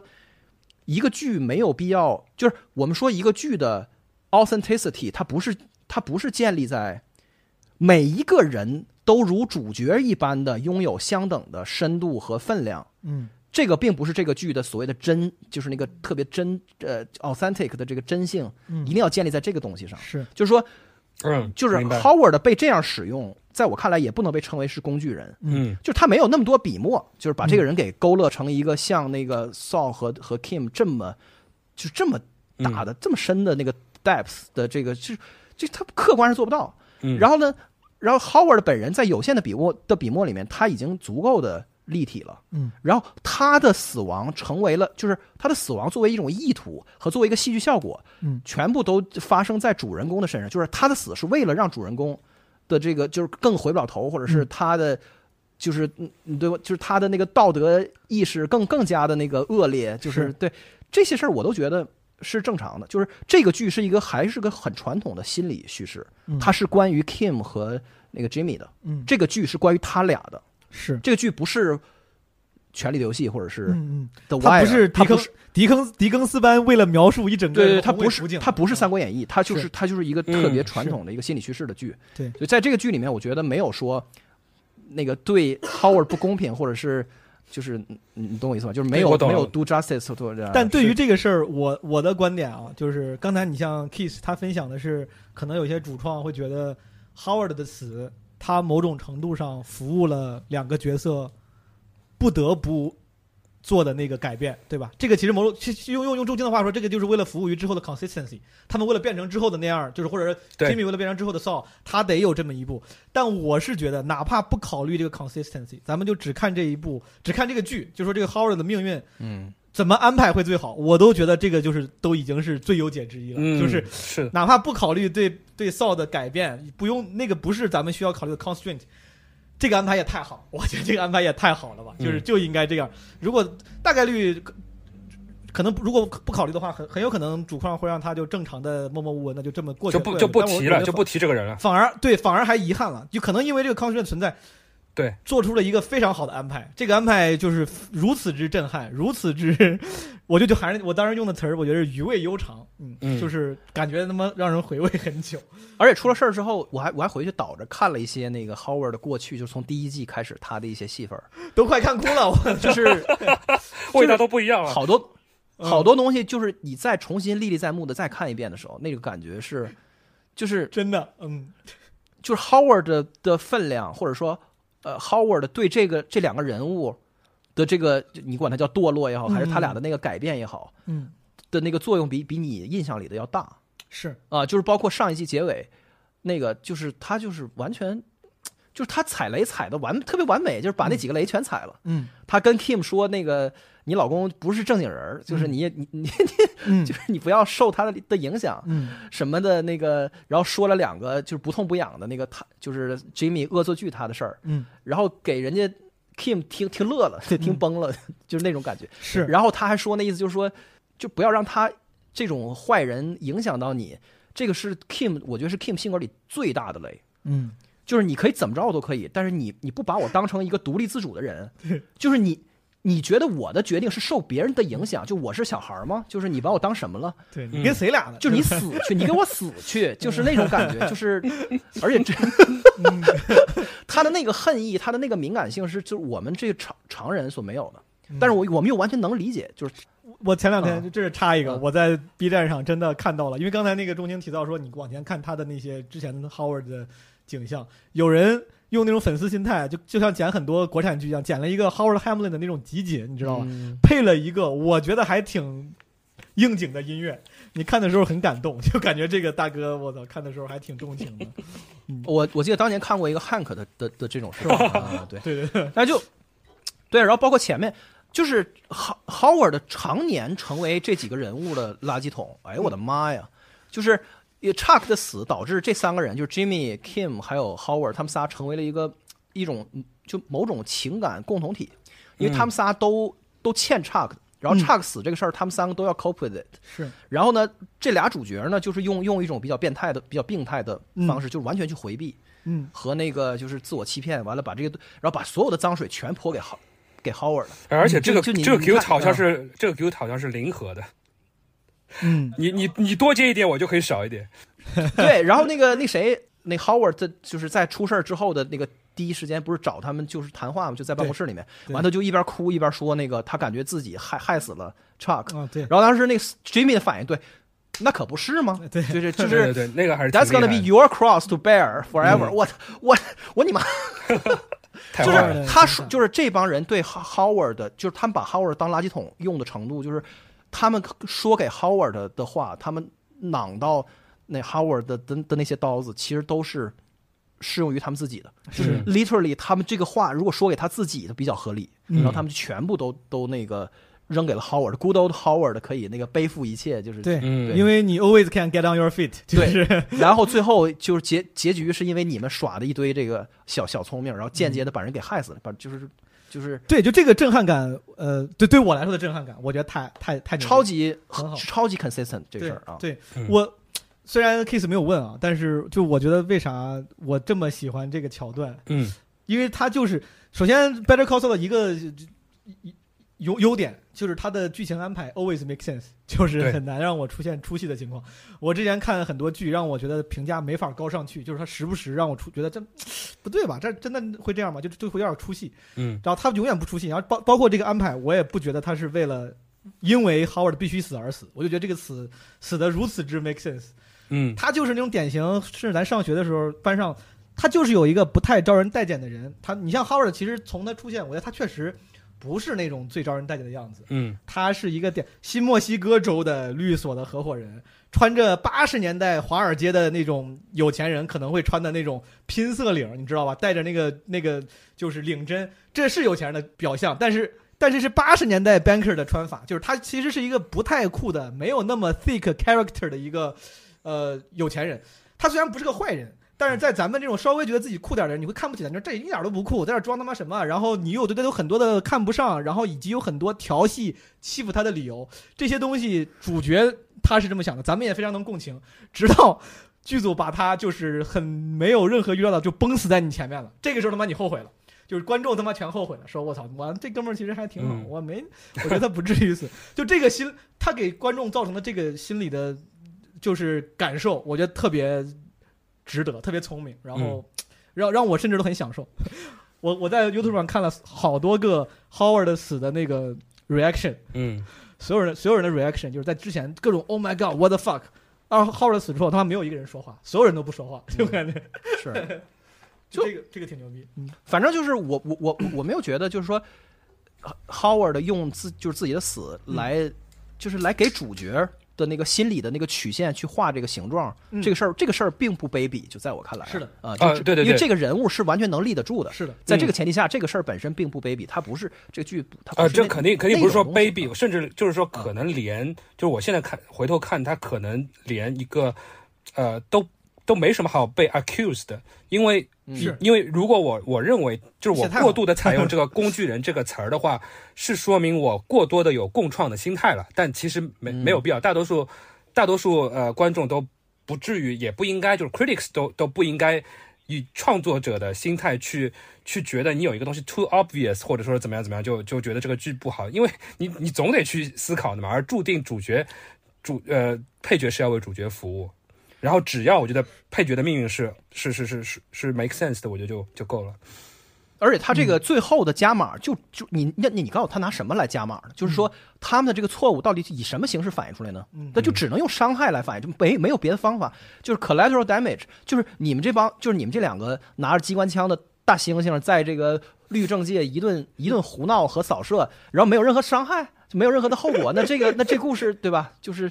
所以，所以我觉得这个就就很正常，它就可以对应到 Breaking Bad 里边我刚说的的那些玩意儿，就是就是这样。嗯。嗯然后这哎这这个可能可能和 Breaking Bad 里面的都都还更上了一层是，呃，他可能是最意外的一次。我觉得像 Hank 啊，是的，什么都都不都不至于这样。所以我觉得，对对对所以我觉得这一集他的对心理的操弄，我基本上是还是完全被操弄了。就是就包括说我我是没有想到 Howard 会被一枪崩掉，就是我我哪怕是就是拉鲁掏出枪的时候，我都我好像心里面还心存侥幸，就是不会那么不会就这样这样吧。甚至他进门的时候就就完全没有想到，包括说之前一次吹蜡烛的时候，是 Howard 进来的时候，我其实我就已经松口气了。我我觉得这一这一集的高潮大概就是那个 Howard 把他们的这个老底给揭发出来就结束了。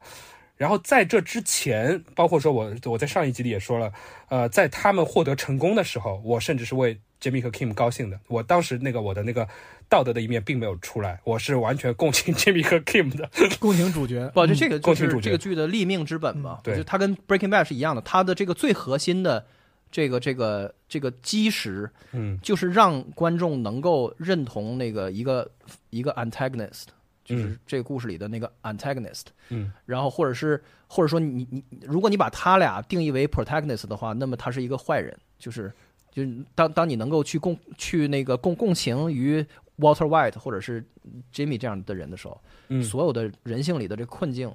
你都没有办法来回避了，就是就是是啊，是是是。然后然后我觉得这其实是一个呃剧的大致走向上的一个很。也是很成功的一个技巧吧，就是两个剧都是一个非非常非常让人共情的人面慢慢慢慢变坏的过程，然后到最后你在第五季、第六季的时候会发现，哇，他已经堕落到一个自己不想不想接受的样子，但是这就是命运最合理的一个走向，然后这当中的剧的张力就出来了。对，而且你甚至很难就是清晰的归纳出来，就是如果你看第一季、第二季的时候还好，你就是说说 Jimmy 是一个特别 cut corner 的人，然后那个他是一个就是就是怎么怎么样的人，然后然后 Kim 你，然后这个剧越往后演，这两个人物你就根本没有办法概括。就你没有办法用一句话来概括出他俩是怎么的，就是他俩有什么样的一个清楚的弱点，然后两个人怎么去让对方越来越坏，这个事你就是这种感觉，就是甚至我觉得很多的观众都跟都都有这种感觉，就是你就是你看这个剧，你对 Kim 这个人的了解到啥程度呢？就是你在现实世界中不没有任何一个真实世界存在的的你的朋友、你的家人，有像你了解 Kim 这样一去了解一个人。当你如此的了解一个人的时候，你关于他，你要做一个盖棺定论的评价，你根本你甚至说不出来话来，对就是你甚至说不出话来啊。我我岔开就是啊我 Kim 自从 Kim Wexler 这个角色出现之后，自从我喜欢他之后，他某种程度我不知道为啥，就他不不由自主的成了我有时候衡量。嗯，女性吗衡量的词用的不太好，对，是的，但是我会用衡量女性的标准，不，但但是是褒奖女性的标准，就是最高标准我有我最高标准我身边我生生活中出现过两个女生，我当时就是和我说我操，我说就是我对你我很喜欢你这个人，因为你好像 Kim Wexler，就是我能理解，我很能理解，我非常能理解。但对我来说，Kim 是一个特别性别化特别弱的人，嗯，对就是就是的，性别感很弱的人。是的，他没有那么女性，他就是嗯，而且他有很多那个那种钢铁意志有关的表现，就你知道吧？就是那种他特别喜欢说的那个口头禅是 OK，他他说巨多的 OK，就是太酷了，就话不多，就是 他就是会把特别困难的事儿，然后就硬给扛下来，然后那个太酷了，对，就是就 Jimmy 你去睡觉，然后我去死去，就是这种感觉，他们俩的关系就是这样，太太酷了，就这个肯定是并不是因为他是一个好，他并不是一个，并不是因为他是一个好人或者是一个圣人，嗯。而是因为你太了解他了，嗯，这个人就是，就是当他做出很多就是你要从大线条上来看特别反直觉的事儿的时候，嗯。你稍微想一想，你都能够理解。你比如他为什么那个他的那个职业生生涯很重要的一个一个宴会吧，然后他非是非要一那个挑就是挑头就回去，嗯。因为就是他们俩这个 team 就是他必须要就是在这个时候他要拿出这个这劲儿来，就是这这个世界熊熊烈火，咱俩就是就是咱俩就是《天生杀人狂》里的那一对儿，就是这这别的都不重要，就是一啊个沉稳的感觉，know what I'm doing 的人，但是他在有时候会展露出自己所好像 reckless 的那一面，这个很有魅力。对啊，是对，就特别对对对封闭和无无无什么都不在乎的对那个。那个 reckless 犯浑的那个 reckless 还是挺让人喜欢的，我的，对，挺牛逼。也就是最新一集那个 A Piece Missing 嘛，就是 Howard 也是点的很很清晰。哎，对，那个哎，我我在 Howard 的不好意思，Kiss，就是刚才嗯你们聊了很多，我再加一点点，就因为我太喜欢这个这个这个设计了。嗯你们刚才说了很多 Howard 的死的死，它作为一个设计，作为一个剧情的设计有多好，我非常同意。但同时，我也非常喜欢这个设计的呈现，嗯它呈现的有点甚至有点恶趣味。就是很多呃剧迷都说，他说这个死让人想起来什么之前 Hank 的死，想起了什么小粉女朋友的死等等，让人唏嘘的，甚至什么 Nacho 的死也让人唏嘘之类的。就对那些东西可能会让人唏嘘和遗憾，甚至某些程度让人怅惘，但是它都有铺垫，有说明。对，但他在 Howard Hamlin 的死这个地方，他故意呈现的非很很恶趣味，就让你都想不到。就我没有，我不跟你讲了，就让让还让你在在奢望会不会不死，然后就嘣直接崩了。就这个这个呈现，这个设计的呈现如此之粗暴，然后甚至好像就要故意就要戏弄你啊，我觉得太牛逼了。我就觉得多点这种还有种粗暴的美感是吧？他那个感觉很很异样，就确实是，是的，就是有一种那个目睹交通事故的感觉，就是啊，对对就是，眼看着那个一个一个一个 accident 发生的那感觉，没法形容。电视剧里没有出现过这个所以说，哎，我问问，我跟仲卿也，我跟 Kiss 也说啊，就是我、嗯。我那天看完那个之后，我发了条微博，我说之前至少能现在能让我记起来的。三个我居然有三个。有些我忘了，对我说三个能让我记起来。一个是我当时也是现现场，我当时我记得特别清楚，我在休斯顿实习，在家里就看那个血色婚礼，嗯就是首播，我看着血色婚礼，我跟几个室友在看。我看到血色婚礼的时候，我懵了。我说这电视剧怎么能这样拍？样拍我说我没有看过这样的剧。我说不对吧？这是盗版电视剧吧？怎么可能主角 全他妈给砍死了？就是那个时候，我是就是我一直在 what the fuck。还有一个是我也记得特别清楚，应该是回国之前看《House of Cards》第二季还是第三第二季，没有任何预兆，Kevin Spacey 跟他的保镖和他的老婆开始 making 嗯 out，、我当时也懵了，我说这没有铺垫呀。嗯。没说过这人有什么，你没有任何的 signal 说他可能是个同性恋，什么双性恋没有，就突然开始搞。我当时我这我我当时第一个这是盗版电视剧，但是他确实说过 sex is about power，就是这两个瞬间，跟这个 Hamlin Howard Hamlin 那种，就像你说的，有点像目睹了 accident，就怎么回事？嗯，这是我的 what the fuck moment。我想问问你们之前有没有过类似的 moment？这个程度的没有。这个程度这是这个程度到什么程度？就是说，嗯，就是感觉出事儿了，就那种纯粹的出事儿了，就是是那种，呃，就是有一个人在你面前突然间被车给撞成两半儿的那种感觉。对对对嗯，呃，这当然是叠加在这个剧本身所有的那个对你之前的那个情绪积累和那些逻辑和你的情绪都有的基础上，这又又额外多一层。明白我你有我太神奇了我好像唯一记得的呃比较，就是但我不是第一遍看 Breaking Bad，我是在那个全部播完之后，我我我我我第一次开始。呃，学补补课的时候，我是 Breaking Bad，呃，就是老白在有一次 Jesse 走向两个 Gus 手下的这个毒贩，突然之间老白开了辆车过来，把这两个人碾倒的那一刻，嗯，嗯，对对那那一刻也比较也比较震撼。你也没想到，没猜到。对，对第二集结尾，嗯，刚想本来想问啥来着，不好意思把你打断了。呃，刚刚我们是在聊聊 Kim 是吧？啊、我我我突然想起来，就是我的观影历史当中，曾经有一个角色，我觉得他在我心中，我但是我觉得听到这一段的听众很有可能非常不认同啊，就是有一个很接近的角色，是《大内密探零零发》里面的刘嘉玲。哦，我不知道你们看过没有？周星周星驰那个，周星驰的，对，啊，我看过，看过，但是那我确实印象不深了。呃，对，是我不知道仲卿看过吗？看过，嗯，但是反正就是这是很对刘嘉玲这个角色，我印象不太深了。对对，是一个是一个，其实，在某种程度上很贤妻良母，但是又能在很多地方帮到这个帮到周星驰的一个一个角色吧。Anyway，这个就是就是你这么一说，哎，我跟我也跟你们分享一个。你这么一说，嗯呃，我似乎在喜欢 Kim Waxer 这个角色之前，我也有有有，我喜欢过那个徐浩峰师傅里面小宋佳演的那个人。哦，那个角色非常有魅力，非常有魅力，很对，而且你而且刚才你一对比，你一对比，我就突然觉得他有点 Kim Waxer 那个味儿，对吧？两个人都是那种对很 chill，然后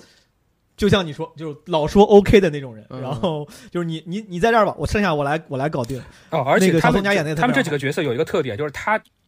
呃，他的主角，呃，你不甭管说他是这个大大咧咧，还是比较深邃，还是比较有深度嘛，但这个女、女主角都会把他写的一个很懂这个男的，就是 这种这种感觉，我觉得咱们喜欢就至少是一个 soul 你 mate，剩下的都是 soul soul mate plus。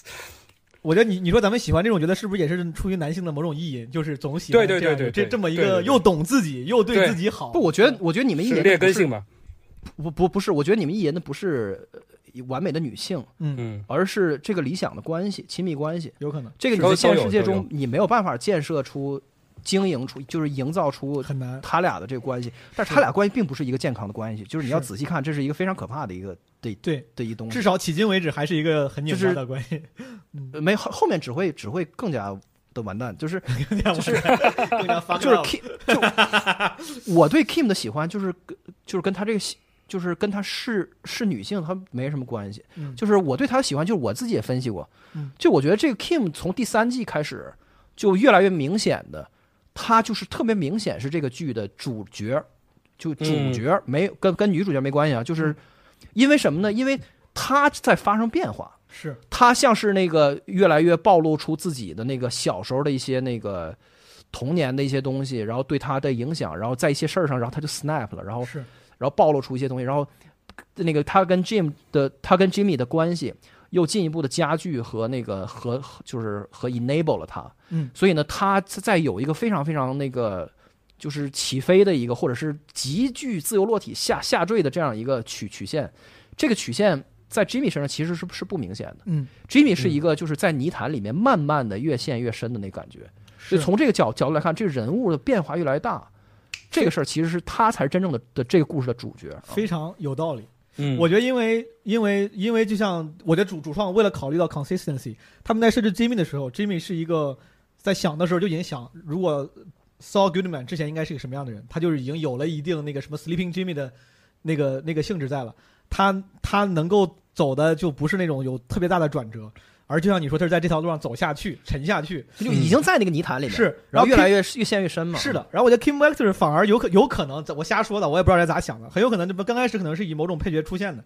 但是后来为了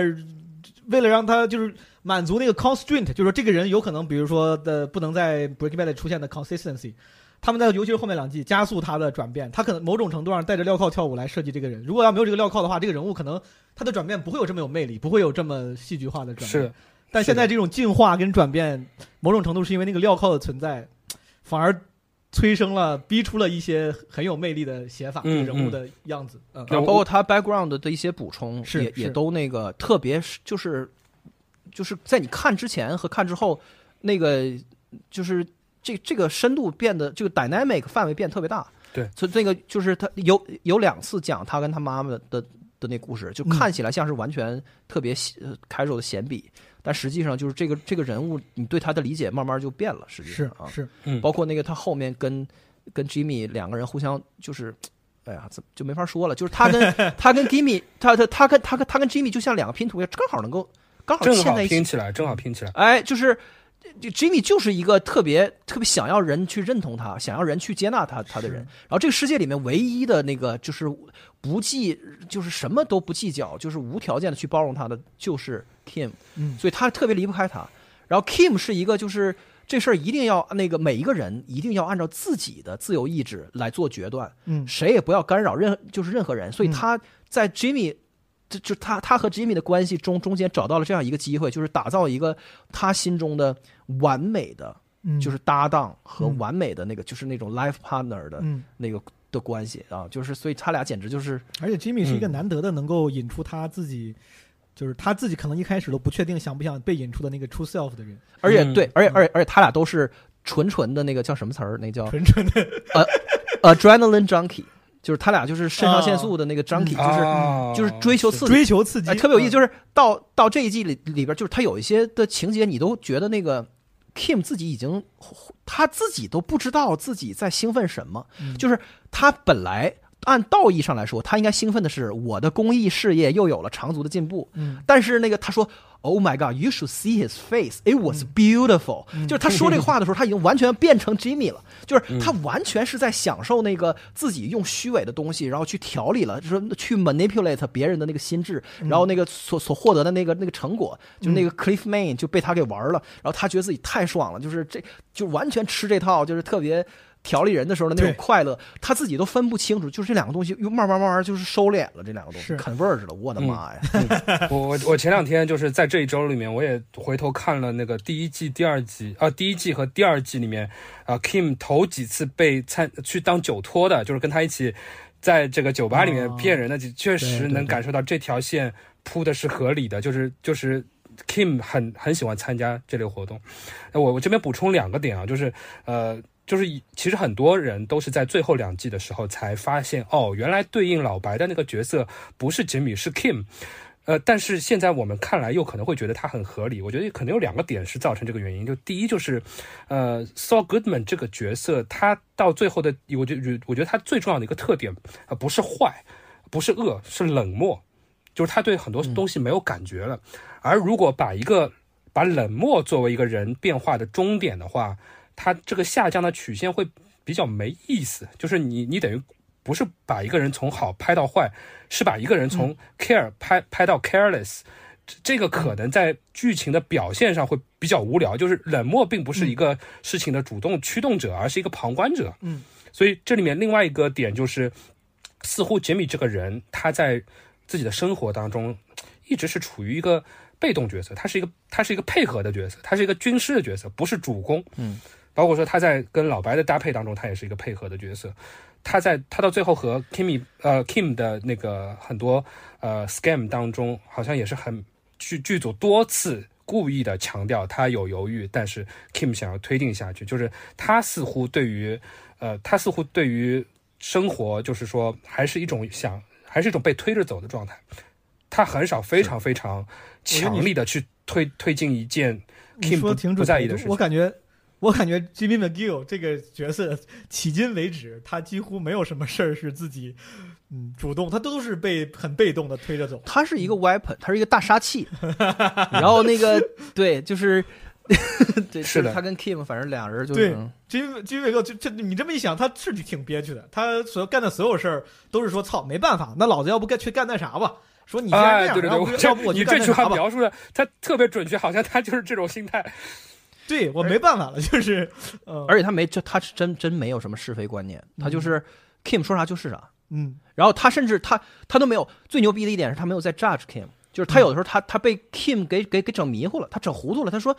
他那个他那意思就是说啥意思？咱那个不是你说你说咋整咱就咋整。对，但是你之前一直跟我说那意思就是咱们要干好人干好事儿，然后去给弱势群体去服务。完了你现在呢，你又让我可以去给你干这种 那个花活，去捅咕那个 Mesa Verde 的那个嗯图图纸，去那个为嗯大公司去谋利。那那你这个。不是，我不知道你你说的这个所谓的行善到底什么是善呢？对。然后那个谁，那意思就是说，完了 Kim 的意思就是说，等等那个咱这事儿要一事儿一议，等遇着这个事儿的时候咱再判断。完了他反正他也无所谓，就是就他他经历短暂的 confusion，就他 本人没有什么价值观，他就是觉得，就是这个世界上的 Kim 是对我最好的，然后我就 Kim 说啥就是啥，就是对 whatever she says go，就是。我觉得，我觉得他们两个人关系，大哥可以。包括说我们在我在看这个剧情的时候，我发现他们两个人已经处于一种，因为我只有你了，或者说是我我其实不可能再。我我也我也不敢去想象我去找别人了，因此，如果你的决定中、你的思考中出现了一个跟我道德罗盘上其实是有一些分叉的地方的话，我选择我不追究了，就是我不想再问下去了，因为我问下去会变成我们两个人在讨论谁更善良，这这件事情会这件事情挺糟糕的。对他们就都都让一步，就就包括说他们两个人很多说话都是点到为止，就就算了，就睡觉去吧。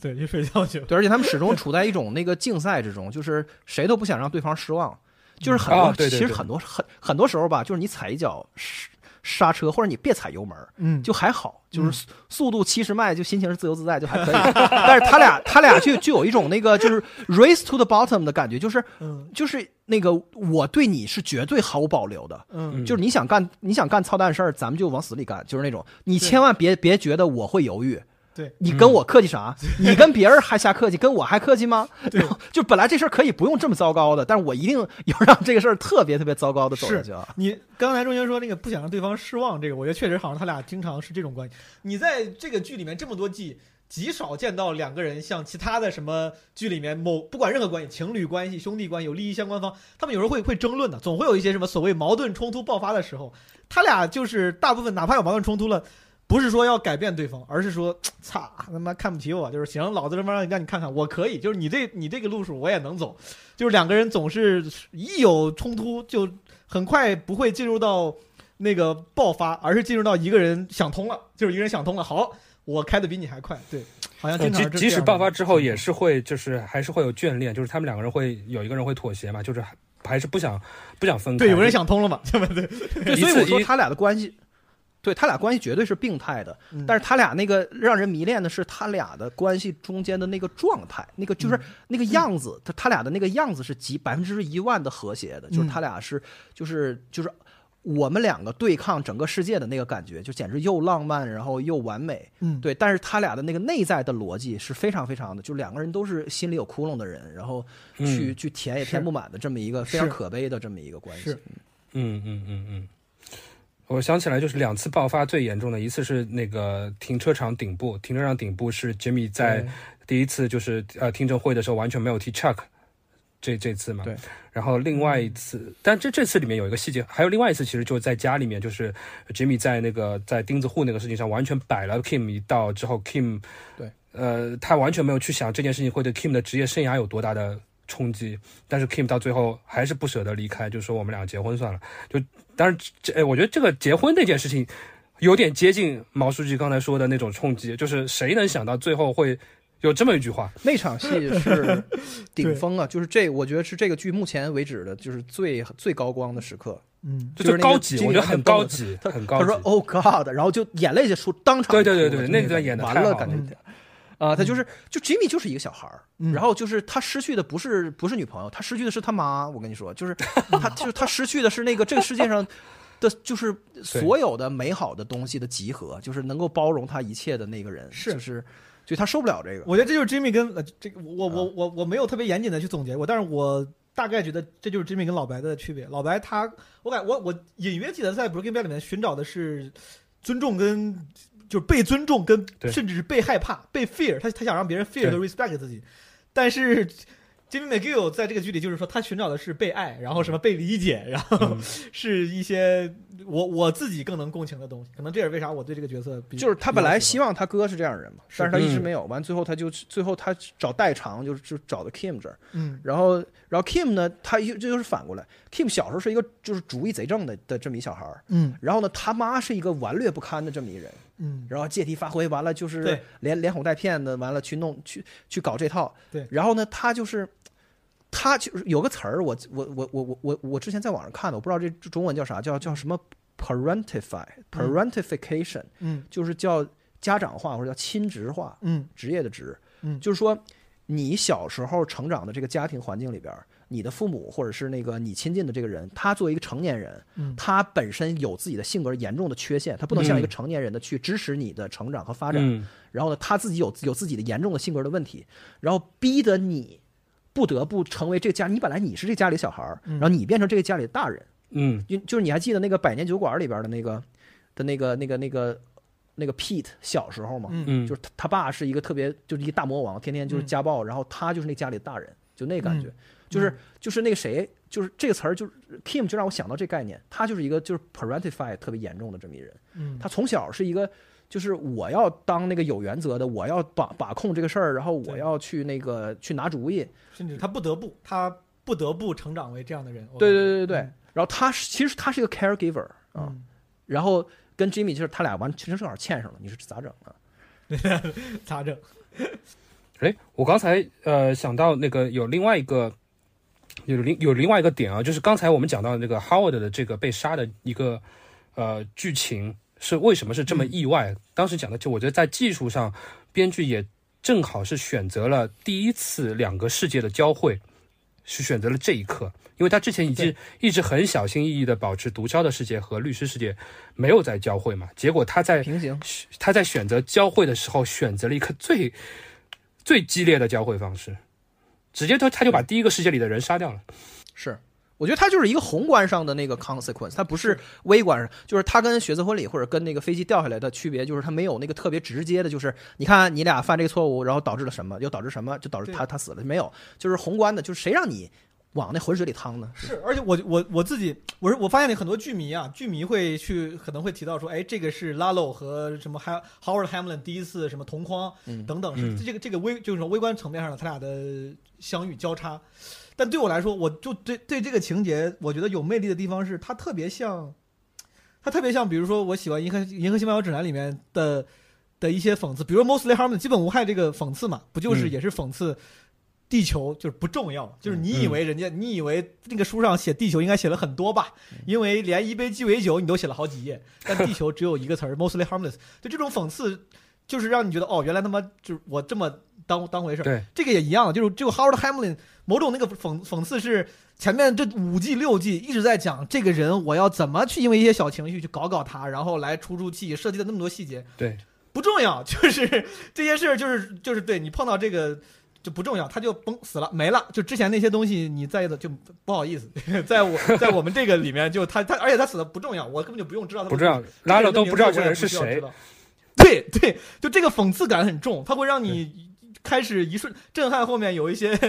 就是怀疑人生，但这个怀疑人生的很有价值，我觉得很有价值。但是就是我觉得他他还是呼应了一个更基础的那个的一个 argument，它里边还是有一个主张在里边，嗯，或就是他他的那个他要表他表达的一个意思是什么呢？就是说，it's not a fucking game，就都、嗯就是你的生活不是一场游戏，你不要在里边条例和黑 就是 hack 这个游戏，就是嗯你就因为他俩干的这个事儿一直就是他俩这个不管有的时候是 Kim 在干这事儿，有时候是 Jimmy，他就是他俩。呃，那个就是觉觉得自己高人一等，就是是我来调了一下这个世界这块不公平，你看着没？你看我把它给给我给它对对对调公平了。嗯然后，那你说就是很就很多事儿，你根本经不起讨论。你说你调了个啥公平呢？嗯你比如说那个房房地产，你那个搞那个拆迁户的那个事儿，嗯你说你费九牛二虎之力，完了你你保全了那个拆迁户，完他人牵扯到其他地方，那其他地方伤害的拆迁户只只是你不认识而已，就是你以你的那个小的小的眼光和和就和视角去当这个 vigilante，当这个义警，你去去主张你手里的这个正义到底有啥意义呢？然后你然后你前面你已经把你的那种就是功利主义的计算发挥到极致了，那意思就是说。哎呦，你看咱咱们祸害 Howard 获那个我们获得的这个赔偿，可以帮助我们去做 pro bono 的那个公益的事儿，这不是用大善去 justify 小恶吗？什么什么这，所以这个讽刺，这个 random 就是是在回应这个事儿，嗯就是这个生活不是一个可以计算的东西，嗯或者说道德它不是一个可以分析的命题，它不是一个你在跟这儿。我咱把这个把咱把道德这事把正义这个事儿拆明白了，咱就嗯肯定是正义的。是正义不是这种东西，正义是就是道德感是一种是一种直觉。嗯你俩什么都有，你俩有你俩在用智商去补直觉，你俩在用智商去补情商，去补基本的人的感觉。嗯你俩没有感觉，就是是你俩在干操蛋事儿的时候，嗯你俩对这个事儿缺乏，就是直觉说这事儿不对，我操，嗯就是 你俩没有这个东西，是这个才是真正的道德。道德是来自于这个东西。你这么一说，它的起点是这个，他感觉有点打脸这个 utilitarian，就是对吧就是功利主义者这个，对吧？打脸这嗯个电电车难题这个事情嘛，对吧？对对对对。哎，对，你看你是算什么呢？你当你上帝啊？对，就这种。对对，你说我，哎，不好意思，你说几次？我想起来那个呃，前几集里面有一个情节，就是把这个事情点明了。就是我发现那个 Reddit 上面就有一个人说，Hill Hill Babino 是这个剧里面的道德罗盘，他的道德直觉是最、最最正的，或者最最正常人的。就是他 Hugh Babino 在车里面说：“你为什么要搞这么复杂，搞这件事情？”然后 Jimmy 已经无法解释了，他说：“我们现在在在在替天行道什么的，就很。”很很牵强，很牵强。然后之前呃，Hill 在那个他们两个人结婚的时候也说，你们呃是不是该去什么结婚旅行什么的？就是他是他的心态是最像正常 正常人的。他不每次出现的时候都在说正常人的话。就是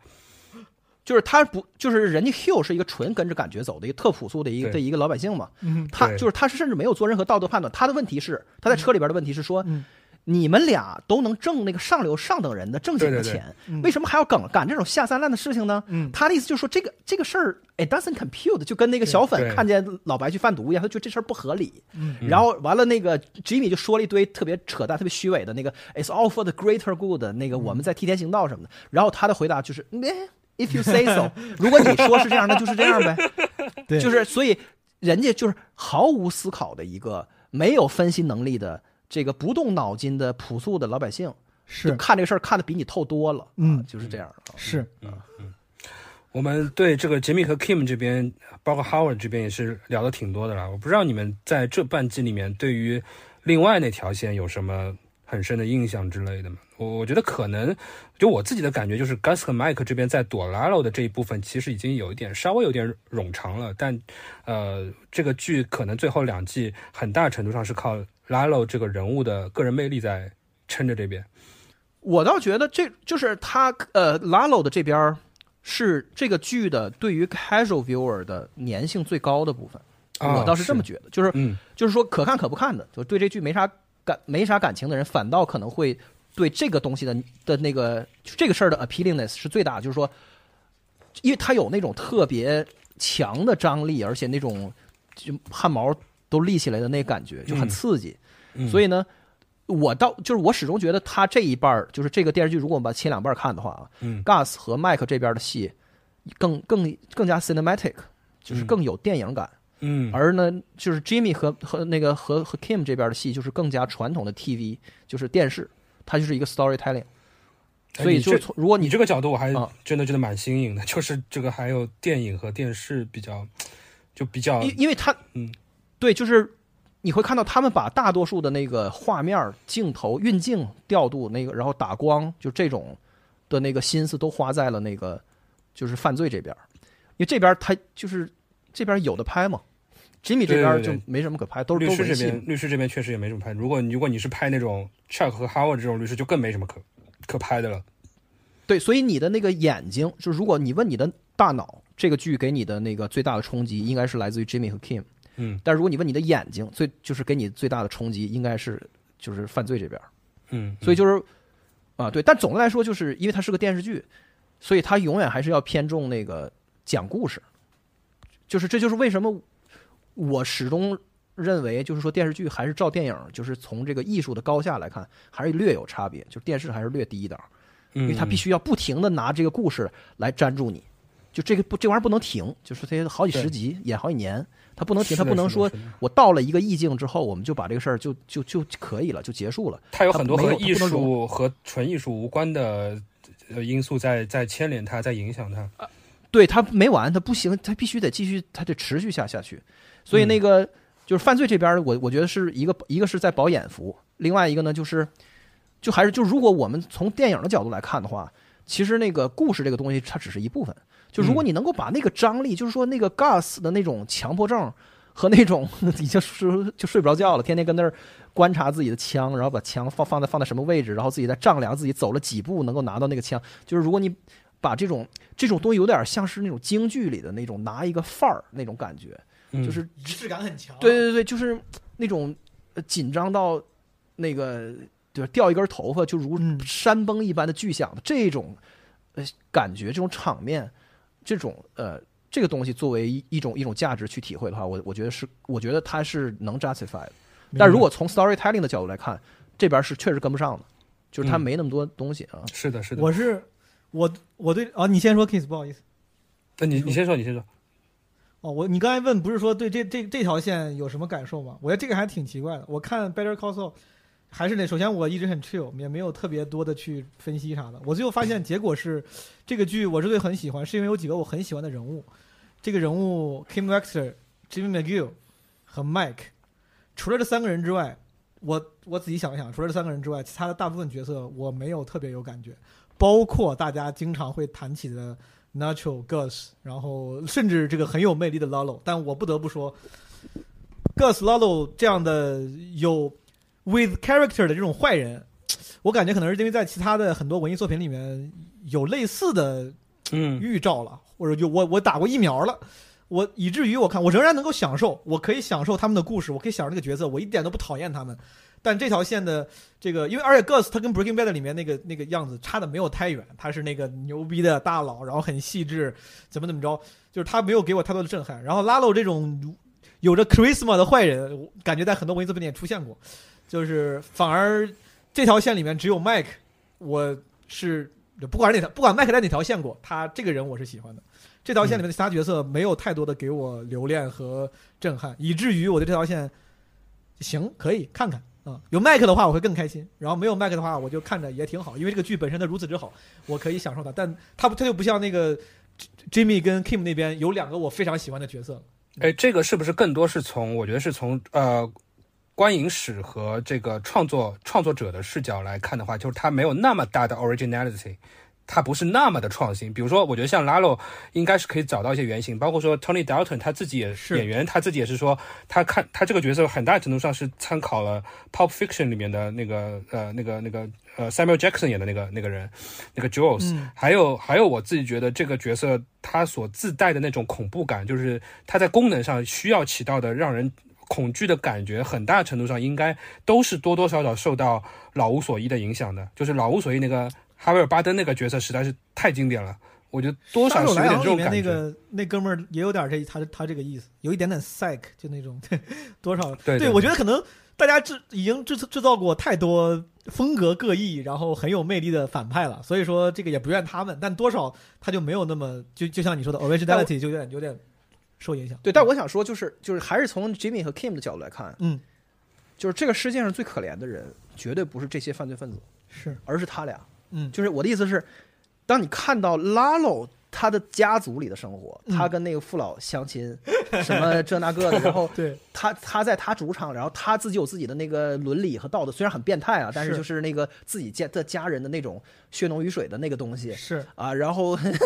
然后你再回头来看，你再看这两个可怜虫，就这两个是就是在自由的世界里面去那个打造自己那个可悲的那个永远都打造不出来的那个，就是以自自个人自由为至上的嗯。那个就是。的那个是的的小小生活和亲密关系，而永远都做不成的两个人，他俩是这个世界上真正孤独的和真正可怜的人嗯。啊！他俩坏坏也坏不下去 which 就是大部分分人，就是啊当你看一个人的生活，他虽然充满着危险和 sick sickness，对，然后他，但是你的生活除了没有危险跟 sickness，就他妈啥也没有，which 就是大部分人的生活，我感觉。对，嗯嗯所以就挺有意思。所以那个谁，所以在坏人的那个世界里面的反差感，反倒那个 Nacho 会比较强一点，嗯。因为 Nacho 还真是一个他确实很纠结的人，啊，是的，就是他对他父亲的这个的那个责任感，嗯。然后他自己已经陷入这个事儿是出不来了。所以他他就是他最后他死他的死是为了一个 good cause，他是嗯，他为了他拯救他父亲。主动选择这个，啊、就是就是在这个黑暗的这一半的世界里面，只有他一个人是这样的。嗯。他死亡的那个现场的所有人嗯。都死在 Breaking Bad 里全死了，嗯。嗯。就是但是就是所有人都是死于非命，嗯。那只有 Nacho，Nacho 是就是在他自己的那个局限之下，他自己选择了就是 die on his own term，、嗯就是他还选了一下、嗯嗯，我的死法啊，稍微选了一下，稍微选一下，安排好了，嗯。对，而且他就是他没有违背他他自己，就是跟自己的现实境况相矛盾的价值观，就是他那个价值观，他最后是得以保全了，我觉得嗯。啊，所以这个人物最后他有一个有一个 silver lining，还感觉就挺呃挺挺回味的吧，我觉得挺好的。嗯，不过拿丑也是你在这条线的最喜欢的人吗？我我那还是我觉得人物深度还是 Mike 还是 Mike 啊，对，Kiss 是的我我刚才因为我也是随随手提到这个人，对对我我我我觉得谈不上，我这条线上谈不上有什么特别喜欢的人，都但哦都很精彩吧。但我觉得 Nacho 确实 Nacho 的功能性也比较强，但它确实需要存在在这个剧里面，它需要串起很多剧情，然后它需要给那个黑色的世界一点人性的感觉。我觉得这几点都还算完成了。我觉得 Nacho 的这个结局未必是 Nacho 可以有的最理想的结局。其实我觉得有可能嗯不算是写的特别好，但也还行吧。可能最后要讲的东西实在太多了，他只能先早点撤吧。就是他不，他是这个就是卡尔泰尔世界里面的一个最不协调的一个人。你就嗯就你仔细想想，其他人虽然都很坏，都非常变态，嗯但是这帮人都很协调，都就是都很自洽。很自洽，哎，对，晚上晚上绝对能，绝对是能睡着的 这种感觉。但但会不会这这也是因为这个那些人性的东西没有拍出来？就比如说以前 Hector 还没有中风的时候，他说不定晚上也在玩任天堂啊什么，就是那个拉拉晚上要看这个 Friends，啊剧盛不下就是这些只是没有拍出来而已。说不定这个 Saw 的秘书也有自己的非常丰富的精神世界和背后的对啊但就对，就是拉罗英文这么好，是是不是一直在看美剧啊？对，也有可能对，但是就是 Nacho 的这个，他就反正他这个剧就是这样，因为他笔墨的预算是有限的，所以我做什么我要做到，其实做到才是重要的。是的，至至于做多少，这就是属于是这个是粉丝自自己的问题了，就是因为你没有那么多可以给你看的，完了完了你就老是在这儿诟病这个，然后你那个又那个能不能再多给点，那个再多给点，完了一堆 fan theory，我觉得这个嗯啊嗯是。就这恰恰是因为这个东西太好了，嗯。你想要更多而没有，才导致。哎，我们下一个话题啊，因为我们刚刚一直在聊这个剧的很大很重要的一个主题，我觉得大家都都都都很认同，就是和善恶是有关的。啊，你们觉得这个剧除了善恶之外，还有什么 humanity 或者是 humanity 以外的方面？因为我之前在极客上看到网友就是 Anakin，他他觉得这个剧很大程度上是在讽刺中产可悲的生活，就就像刚才我们讲到的，在那个 Howard 最后到呃 Kim 家里那一幕里面，他之前在猜测 Kim 和 Jimmy 要搞他的理由嘛，这里面其实提到了几个理由，是说啊，是不是你们奋斗的这么累，却得到的如此之少？我就是就是这可以继承这么多，当然这这一切在后面一枪崩掉之后，就又显得更加的讽刺了。就是会不会这当中中产生活什么，你们会觉得是这个剧当中的一个一个一个副主题吗之类的？你觉得？我先说，我旗帜鲜明的不觉得，且我嗯。嗯我觉得一个作品肯定每个人有自己被打动的理由，嗯。然后我只能说，所有跟讽刺讽刺了什么什么，尤其是跟当代生活方式或什么现象相关的这些 statement，几乎都无法打动我。我之前跟朋友聊什么，前段时间什么大家还还挺挺挺火，什么白莲花度度假村啦，然后包括继承之战啦这些，有很多人会说讽刺了什么什么什么阶层的什么什么 category 的哪个，对吧？图景的这个这些东西，对我来说从来没有起过任任任何作用。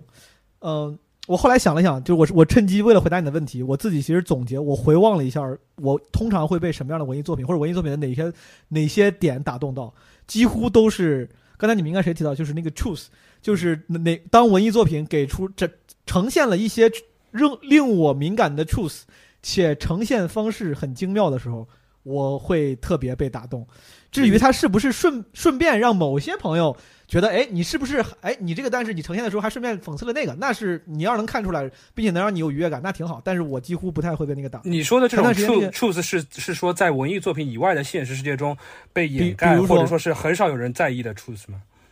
呃，我多说一句啊，你像我讲脱口秀，然后很多 stand up 有很多定义，我最喜欢的一个定义，我之前看到过一个定义，就说 stand up 是一个 talking about uncomfortable truths in a friendly way，在用一个友善的方式讲那些令人不适的真相。我后来发现，我之所以喜欢 stand up，或或者我喜欢这个定义的原因，就是因为我喜欢他这个点。后来我发现，我喜欢的那些作品，也是因为我我我举一个很简单的例子，比如那个《瞬息全宇宙》，二位估计也都看了啊，嗯那个什么那个那个那个剧，很多人说他好好喜欢，这个对亚东亚的亲情描述的很好，或者对爱描述的很好。但我自己最被打动的是当他们谈论。我不多说了，但是中间有一段时间，有一段杨子雄就是他他在他在质怀疑什么和他女儿他们俩在想什么这个虚无主义世界没有意义，然后他有一段像是 monologue 一样说你是不是觉得世界没有意义，然后嗯。觉得什么都那个啥啥啥，然后后来我觉得这个 truth 他的那个那些表达那些台词写的非常非常好，他会让一个真正的虚无主义的人，或者我随便说，让一个喜欢看 and Morty 的这种那样的人觉得被理解了。他那个那个那个表达非常非常的好，呈对这个 truth 的呈现非常非常好。而且后来那个反转就是说，是不是你这么觉得？但是我告诉你，你还是要热爱生活。虽然这个走向很 cliche，但他的表达呈现很精妙。我我觉入戏了，我不会觉得你好鸡汤啊，你好老老土啊，我会觉得这个嗯 truth 你讲的很好。那个 Better Call Saul 也是，Better Call Saul 是因为我觉得不管是展现 Jimmy McGill 这个这个角色，这个角色身上天然有很多 truth，是他是一个什么样的人，缺爱的人，敏感的人，他是一个 hustler，这个这个 hustler 的这个这个这个，你把你把一个 hustler 非常 make sense 的展现出来了，而不是很符号化的展现出来了。我说我太喜欢了，然后就这些点，这些真相，它不仅呈现，且没有符号化的让人出戏的呈现，让我觉得它很真实的呈现，在呈现之后。还加上了很多精妙的、有趣的表达，我觉得这个是打动我的。所以说，我不觉得什么顺便讽刺了中产阶级这个事情是一个重要的事情。我我没法读 mind reading，我不知道主创他们是不是真的想这么做啊？但我我草率的，我自大的去觉得，哪怕主创做他们想到这一点了，他们也是顺手顺手一做而已，这根本就不重要。这个点太强，我觉得这种点说讽刺中产阶级这个东西太浅了，放在单口演演出里面，什么讽刺那些中装逼的人，什么 middle class 那些，好多人会讲一些什么那种高级餐厅、米其林餐厅，你去那儿那些人怎么装逼，都是顺顺口一讲，观察式喜剧的东西，那个不是最上乘的东西。我觉得这些东西对于创作者来讲都是可以顺口顺便一干的事情，它不重要，它不够，它不够。或者说，嗯，我可能跟你说的应该是相似的，但是就是换一个角度来说，就是，嗯，我觉得中产这我不这么看，是因为中产是一个偏经济的概念，是一个经济意义上的阶层，但是这个剧绝对跟阶跟阶层有关系，跟跟 class 有关系，嗯，但这个阶层是一个一整套的的一个阶层，它是一个用观念和职业去分的这么一个阶层和，然后它有的时候是一个阶层是一个上和中和下的关系，嗯。有的时候是一个里和外和边缘的关系，嗯，它就比如说他这里面其实我我我我就我觉得比中不中产更清晰的一个轮廓是那个 establishment，就是一个体制一个建制，嗯，什么建制呢？就是这群由这个 DA，就是由检察官、嗯法官和律师。还有什么这个就是法警，还有所有的这个就是和跟法庭有关的所有的这些，就是这一套人，他们形成包括律所里的那个小弟实习生们，他们所形成的一个共同体。这共同体，这个共同体，他向你发出邀请或者他欢迎你进来的时候，他对你提出的要求比那个纸面上的要多。嗯。就他他就是刘姥姥进大观园不是差钱，嗯，如果刘姥姥很有钱，然后他他也有一个什么封的爵位，他进了大观园，他还是不行。嗯，他差的那些说不出来的东西，嗯。那个东西是这个这个剧里面所就是所所琢磨的那个残酷的东西。嗯。就当你进到这个圈子里边以后，你发现他们要他要求你是一个正人君子，嗯然后他这个正人君子的这个定义是一个，就是你要以身试法，不断的去试错，然后你发现你自己老是削足适履，你还试不进去的这么一个东西。你越试，你越感觉到其中的那个虚吃人的那个虚伪和残酷。所以呢，这两个边缘人呢，就这个 Kim，他们两个都是从 mail room 开始一点一点奋斗起来的，他们所有的代价都付了，所有的苦都吃了，然后还好像还还是进不去。然后还是老被人说那个，就是说 Jimmy 就是 Jimmy 是一个 scumbag，你不要跟他混，或者怎么怎么样的。是然后呢，就是那个，就是你们两个的那个偏好什么的，都是稍微一跃雷池，就不在这个，这就是 Howard 是这样的一个榜样，一个完美一个 Chuck 这样的人，嗯或者是那个就是那个 P PDD 的那个的那个，就是做裁决的那个人，他们的眼中，你不是他们的同类就不行。嗯所以，所以这个 establishment 是一个完全拒绝多样性的，嗯和那个就是它根本上是从你的骨子里在拒绝你的东西。嗯就是，所以这就意味着这个门有一个隐形的门是关着的。所谓隐形的门的意思就是说，你努力是没用的。然后你在某种意义上，你天生你是一个这种就是就是 sleeping Jimmy 的这样的性格的人，你就是王八蛋。嗯你是不你就你不可能进这个大观园的，是你给我滚远点儿。他其实是这个，他这个残酷是在这儿，所以那个我就说他们这些这群鲤鱼要越这个龙门，但是没有人看过那龙门底下全是尸体，累累的白骨。所有来跳龙门的人，他们最后发现自己光他来跳，他才知道光有劲儿是不够的嗯啊。还有它所有的那一整套东西，我补充几个点啊，一个是就是你刚才讲到这个 establishment 的这个概念，我觉得我觉得特别好，就是它其实概括了这个整个剧里面 Jimmy 和 Kim 一直在攀爬的那个那个围墙里面的东西。然后这里面其实有一句话点过题，就是我我发现他有的时候也挺讽刺的，就是 Chuck 说的 “The law is sacred”，就是他在维护的这个所有东西啊，他觉得这个东西是有门槛的。呃，对对你你你因为你比我聪明很多，或者你特别特别善于说话什么，你是不能轻易的进来。然后这这，然后结果我们大家发现，这里面所维护的正义并不那么的牢靠，或者说是呃，在那个钉子户的事情上，其实达到了焦点，就是你你你们这些人在争取的那个东西。并不是正义，因为当你做到 in-house lawyer 之后，你是在为银行去争取银行的利益，你你在跟那个呃法法法庭里面做那些事情又有些不一样了。这个我觉得是一个挺讽刺的点。然后另外另外另外一个是，呃，我感觉呃剧组无论是有意还是无意，他让所有 establishment 里面的人都比较 boring。所以 Howard 在最后一集里面是说、You did it for fun，这是因为你们的世界里面没有 fun。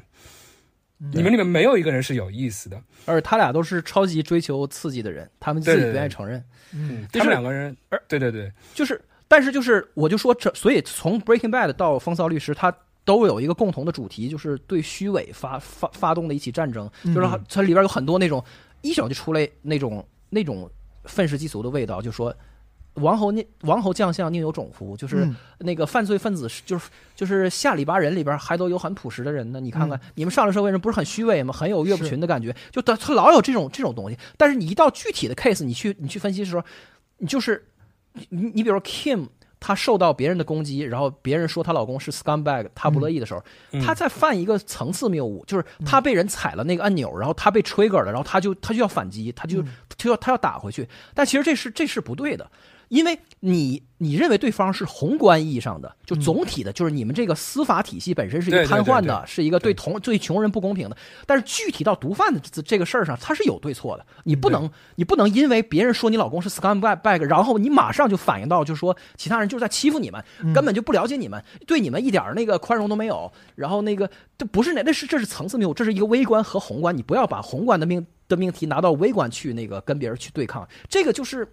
就是其实还是你的 impulse，就是你的直觉。嗯，别人戳对对对，你一下，然后你你是你是为你的你是为你内心很深的一个东西找了一个外面一点的理由。啊，对啊，你还是一个刺激反应，你是你在 react to it，所以这个东西其实也没有那么大的正义性，所以就是纠缠在这里面。所以你越想这里面，你就越感到悲凉，因为你这个是，当你看到这儿的时候，当你看到这些细节的时候，你已经很了解、很了解 Kim 了，就是你是如此理解这个人，所以这个人没有任何可供你批判的东西，因为他所有的不合理的东西，你都能完全的理解他。嗯，所以这个这个困境就只能留给你自己去去 去纠纠缠了，所以这个剧才有回味嘛。是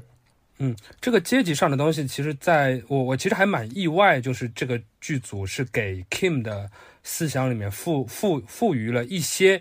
我觉得相对来说比较左派的东西。就是我觉得是在那个呃是在钉子户这个案件上，我觉得是呃是我觉得是编剧是比较有意的去点了一下，我觉得可能也是。也是也是这个剧是比较比较有一点同情心的一点感觉吧，包括说钉子户其实说了，呃一段话是关于，呃你们在你们你们就是一些自我感觉良好的有钱人，对自以为正义的那那段，你是不是平时还捐钱去放生啥的呀？去庙里拜拜佛啥的？没有没有，这这个段已经比较绝妙了，已经比较绝妙了。嗯 嗯，哎，你们两个人对于这个剧里很多，这特别是我觉得是吉米和 Kim 吧，吉米和 Kim 应该剧的设定是在，呃，我觉得是在四十二三岁和三十六七岁左右的两个人。你你们对于你们我虽然这样讲有点奇怪，就是。就你你们对于这这种剧，它的主角设定的比现在一般的，比如说是更加需要流量的美剧，更加年龄要大一点，这件事情你会觉得更加会对具有共情，或者说更加会觉得具有深度一点吧？嗯，没有，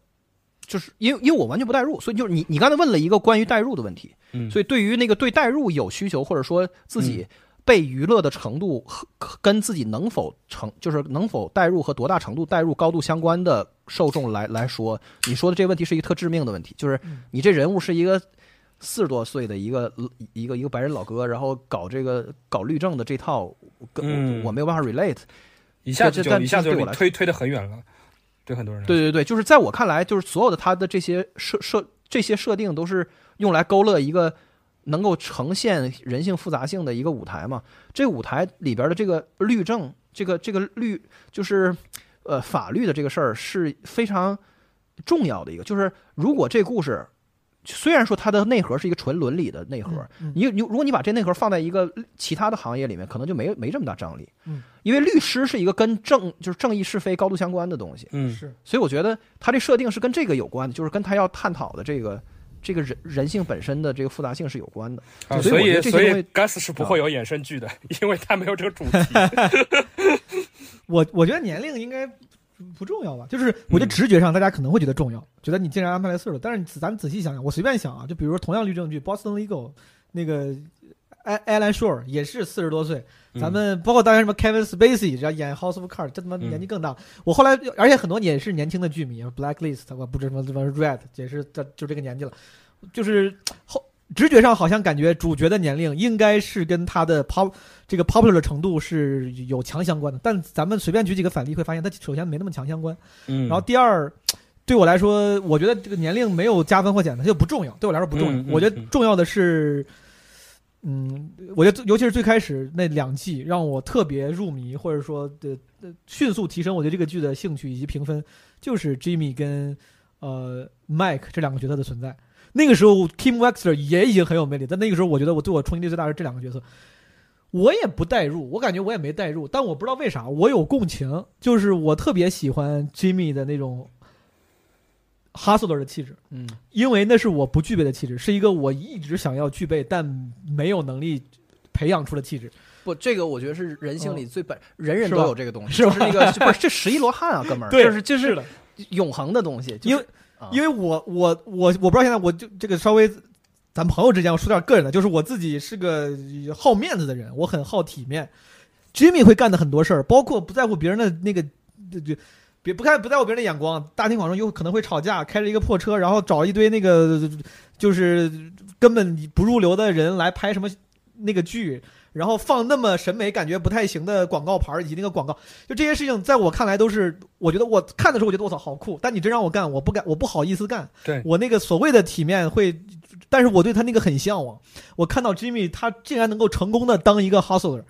一个招人喜欢的 hustler，我我我太喜欢了，就是我会共鸣这个点。我也嗯嗯，我不我应该不算代入，但是我就是我向往。就是人能够 outsmart 一个体制，一个一个一个系统，这个事儿就是太有魅力了。就是是这个肾上腺素的这个冲击是就是就是任何人心里都有的，啊而且或大或小吧。我我我我不知道二位，就是我一直没好意思承认，或者我我一直不太，我一直没怎么跟人承认过的，就其实 Breaking Bad 我当时看的时候我没有太太太入入迷，就是我看的时候我觉得嗯是挺好，他他他就像美术风格跟那个视视听语言跟 Better Call Saul 是一脉相承的，那个是美的，但老白这个角色本身他没有给我太多共情。因为就像那个那种中年人面对中年危机，当时我看的时候可能更年轻，我真的没有太共情。嗯，我理解。他想让我可他想让别人能就有一点了，我就有一点了，？对我，我有一点了。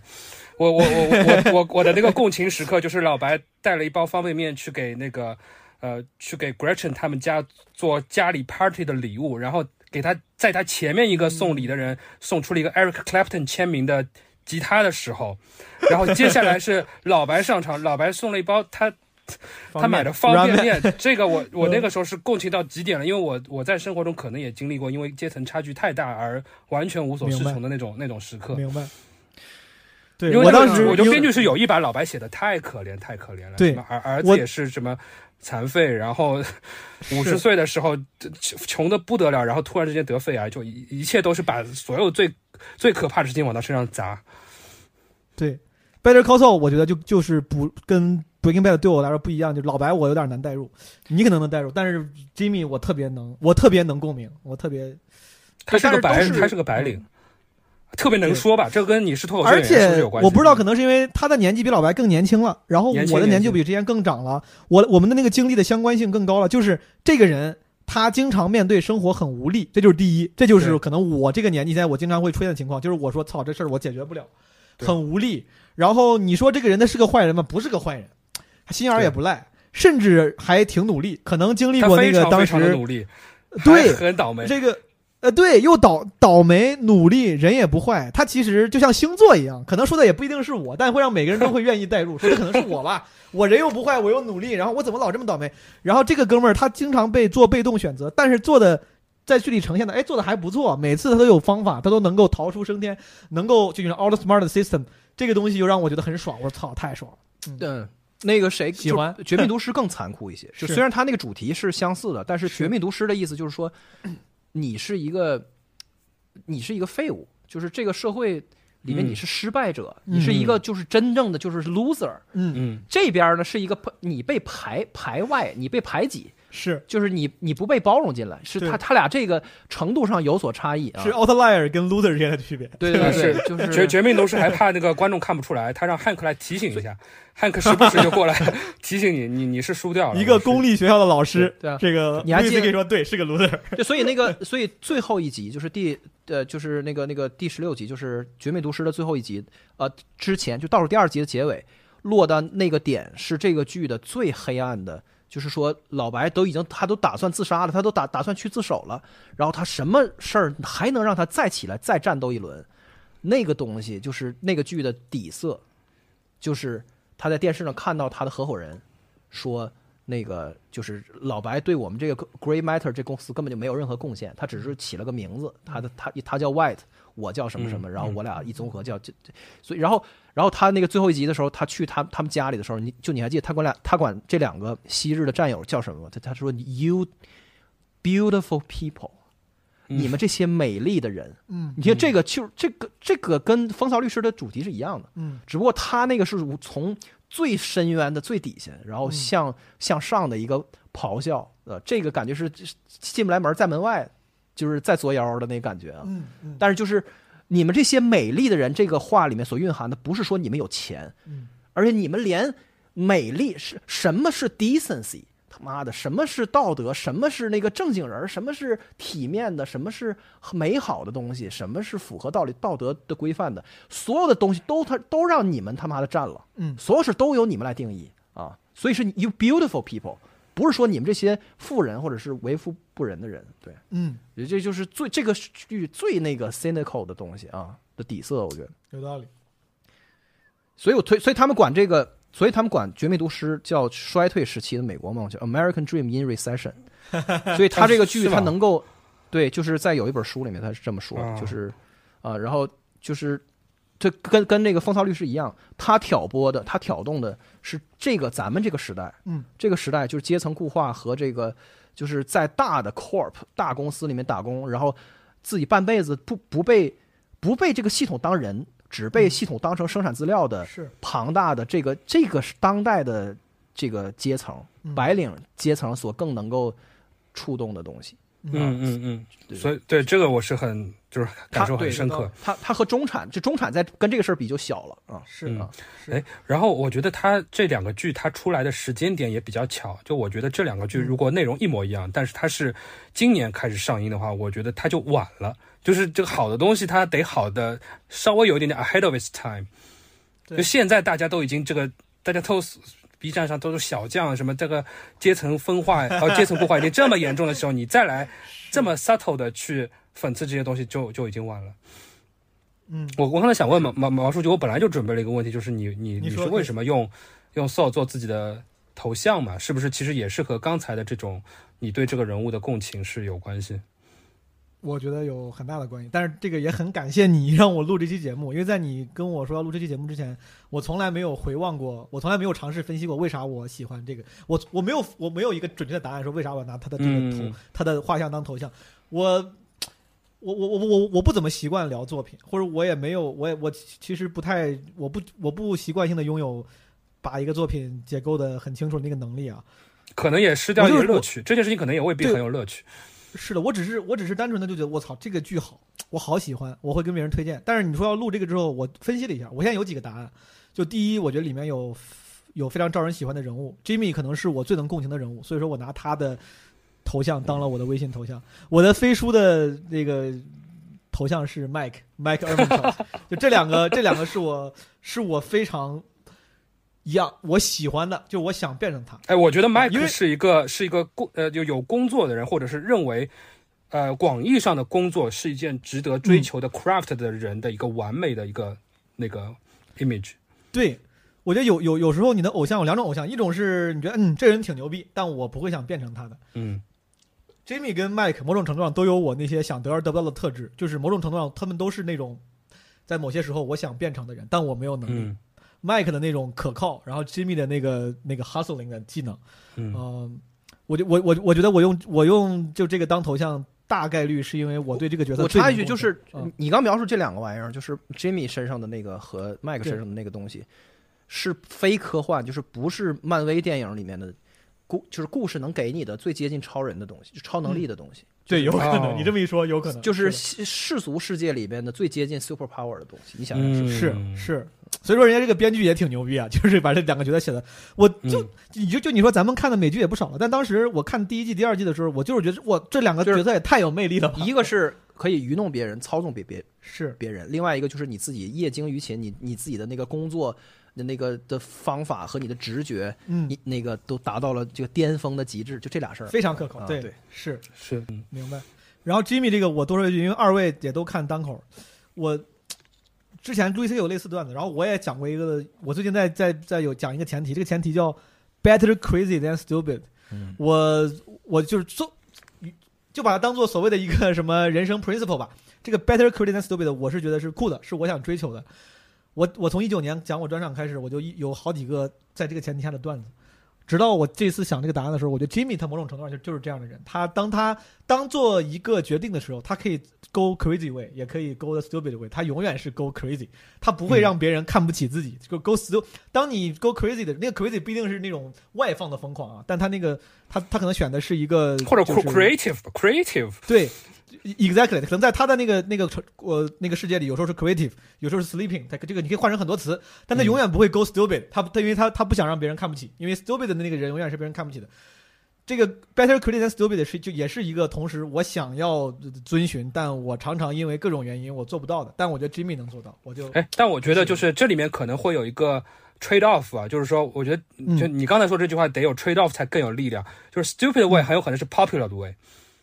对。对吧？有可能是的，大部分人会选择。我嗯我，而且我之所以是看了《Better Call Saul》之后才选 Jimmy，确实也是因为在《Breaking Bad》里面，Saul Goodman 他是一个更标签化的、更单薄的形象，但是一旦他成了 Jimmy McGill，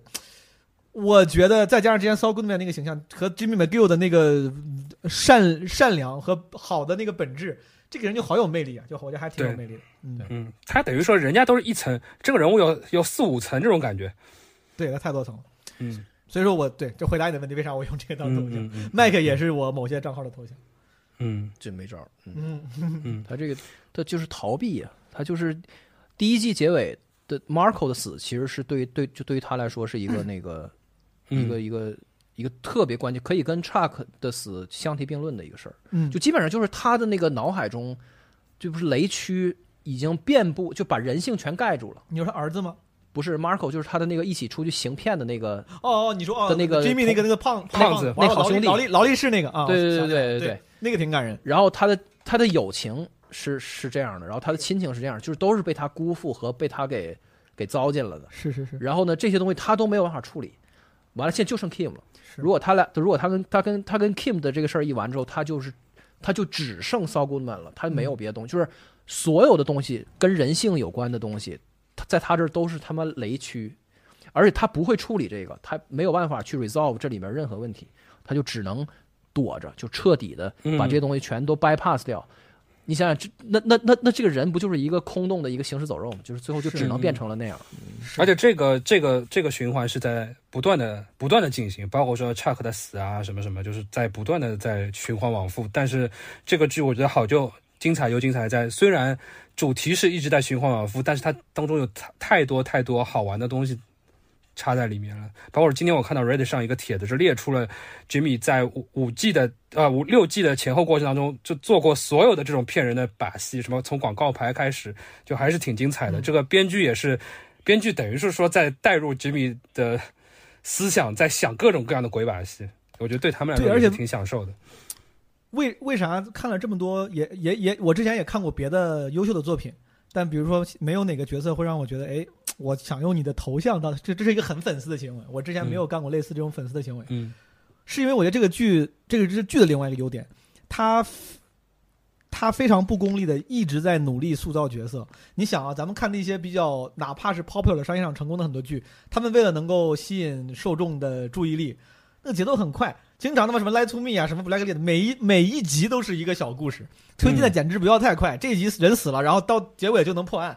但是你你现在我我觉得回望 Better Call Saul，经常一季你仔细想想也没没过几个事儿。第一季对没 Santa 没没 Pepper 几天反正这个事儿对搞对好多他花了好多的精力在塑造角色上，就是那个事情的推进其实不会没有那么快。虽然他他那个细节很丰富，但那个细节他不是为了推，他不是只为了推进事情，他是为了塑造一个真实的、可信的、令人喜欢的或者充满魅力的角色。这个事儿，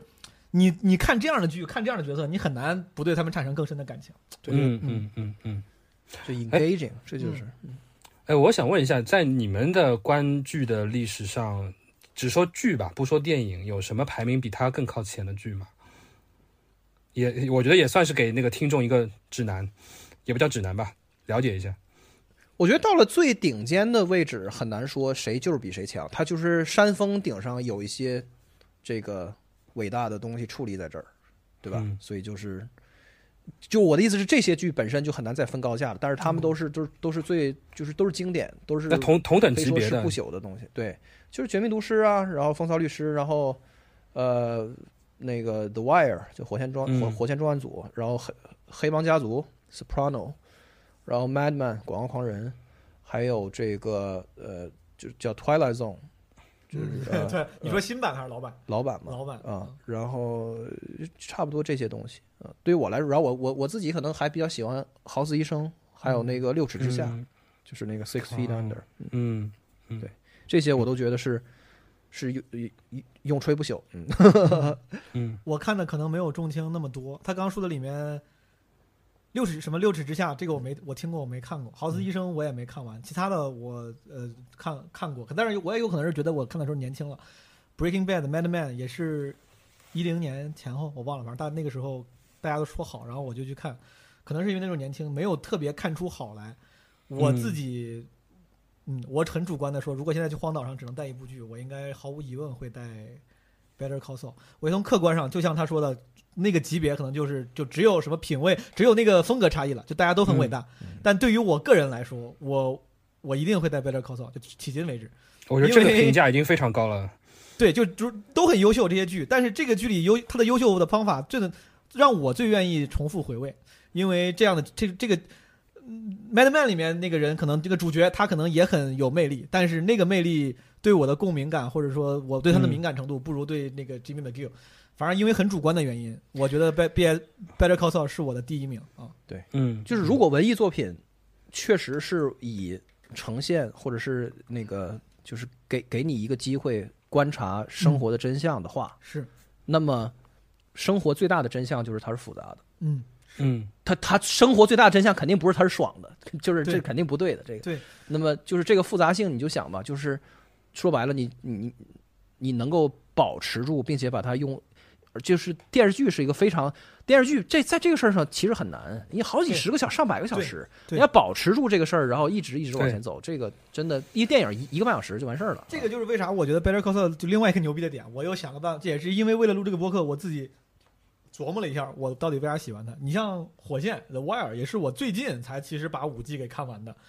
它当然是一个好剧。然后这这这种美国的现实主义的美剧其实不多，那种感觉很像，那个才是所谓真的狄更斯式的，就是社会图景。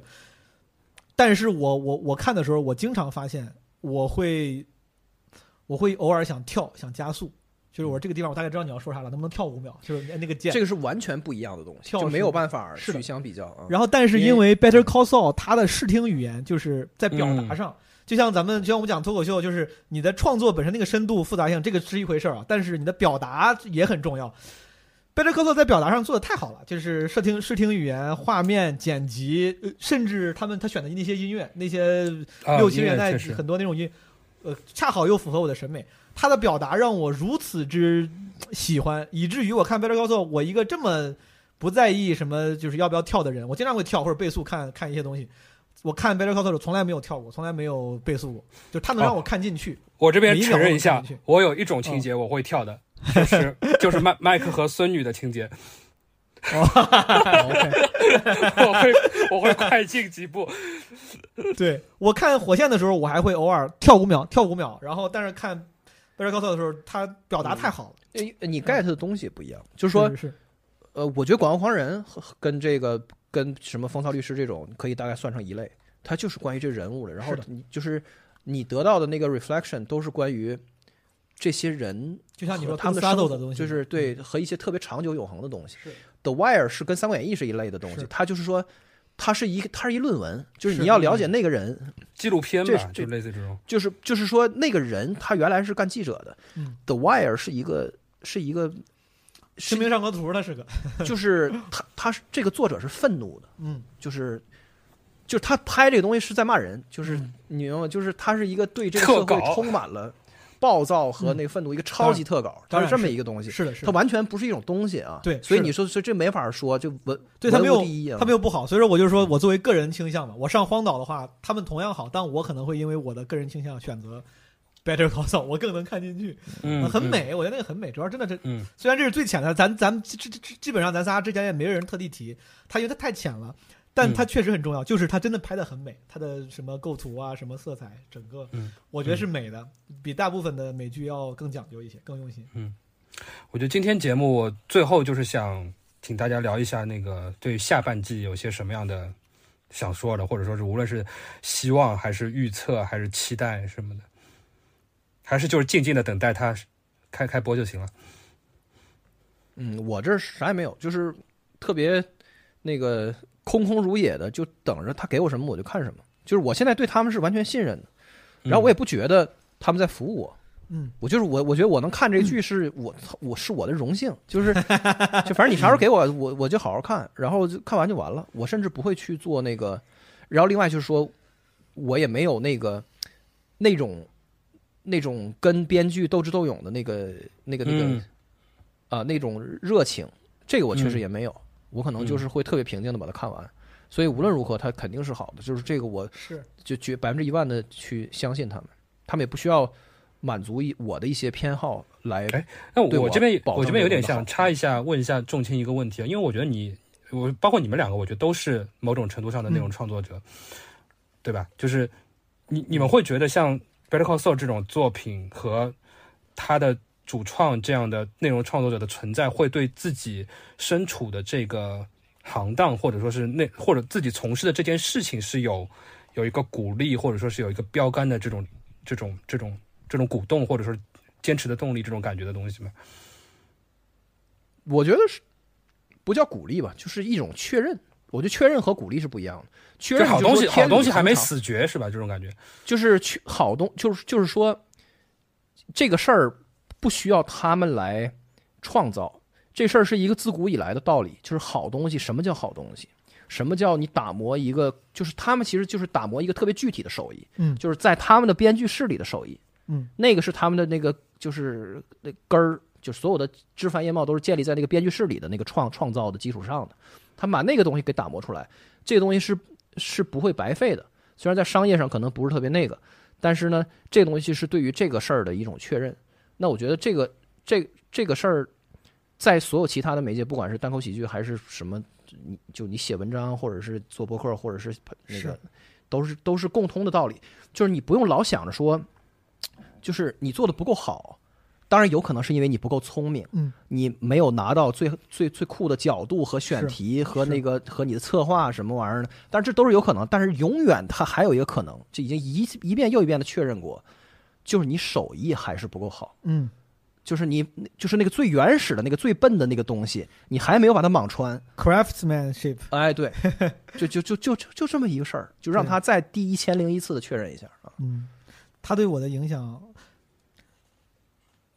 这个剧的存在对我不是对我创作上有影响，我觉得对我作为人 是有影响的，不是我想故意吹他，就是真的，我我是一个，我刚我之前跟就今天录制之前，我跟钟情随随口聊了几句天，我觉得他比我，首先他比我活得更明白。他对于很多事情更，我跟他说，我说我会更容易焦虑之类的。他的意思是我比他活得更颓废。你接着说，经常在我焦虑的时候，或者有时候在我开始想要，因为我自己身处的这个行业吧，比如脱口秀，这几年嗯成长很快，变化很多，风起云涌。然后你身边的朋友们，他们的变化速率比其他各种行业都要快一点啊，不像你什么上班，你可能干了三年，大家还是这些人，你身边的人就变化很多，会给哎我带来一些甚至觉得毛毛书记，我甚至觉得嗯你说你们这个单口喜剧行业目前可能是中国，呃，卷且可见在卷的，就是登峰造极的一个行业。就是你们的卷是被大家直播的，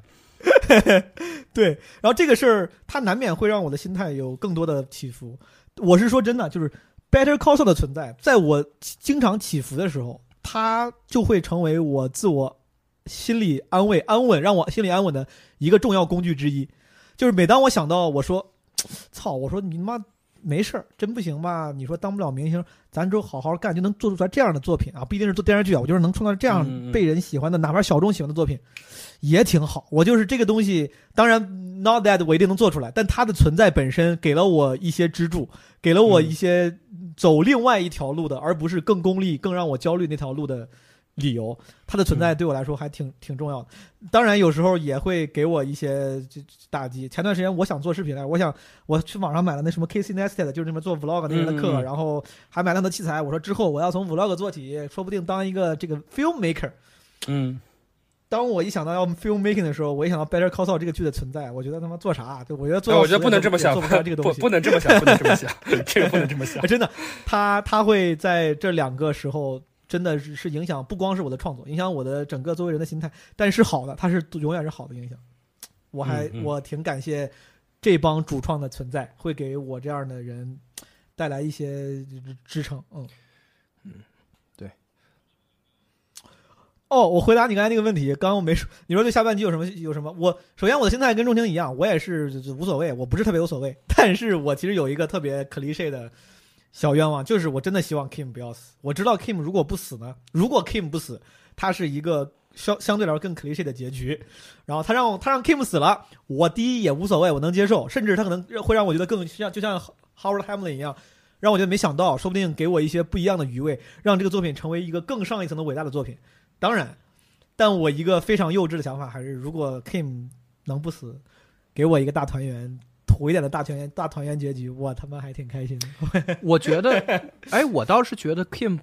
那个比较大概率不会死，不会死是吧？的原因是，我觉得 Kim 死不不是伤害 Jimmy 的最好的方法，有可能，就是他活着，然后跟他那个决裂才是对 Jimmy 最大的惩罚。有可能。我就是这比他死要对 Jimmy 的惩罚要更大。嗯，就是哎我这这这是胡说八道了啊！这是不，我觉得很 make。咱们其实中情无意的做出了一个剧情小预判，咱到时候可以看看，对不对？嗯我觉得有很 make，我觉得很很合理，很合理。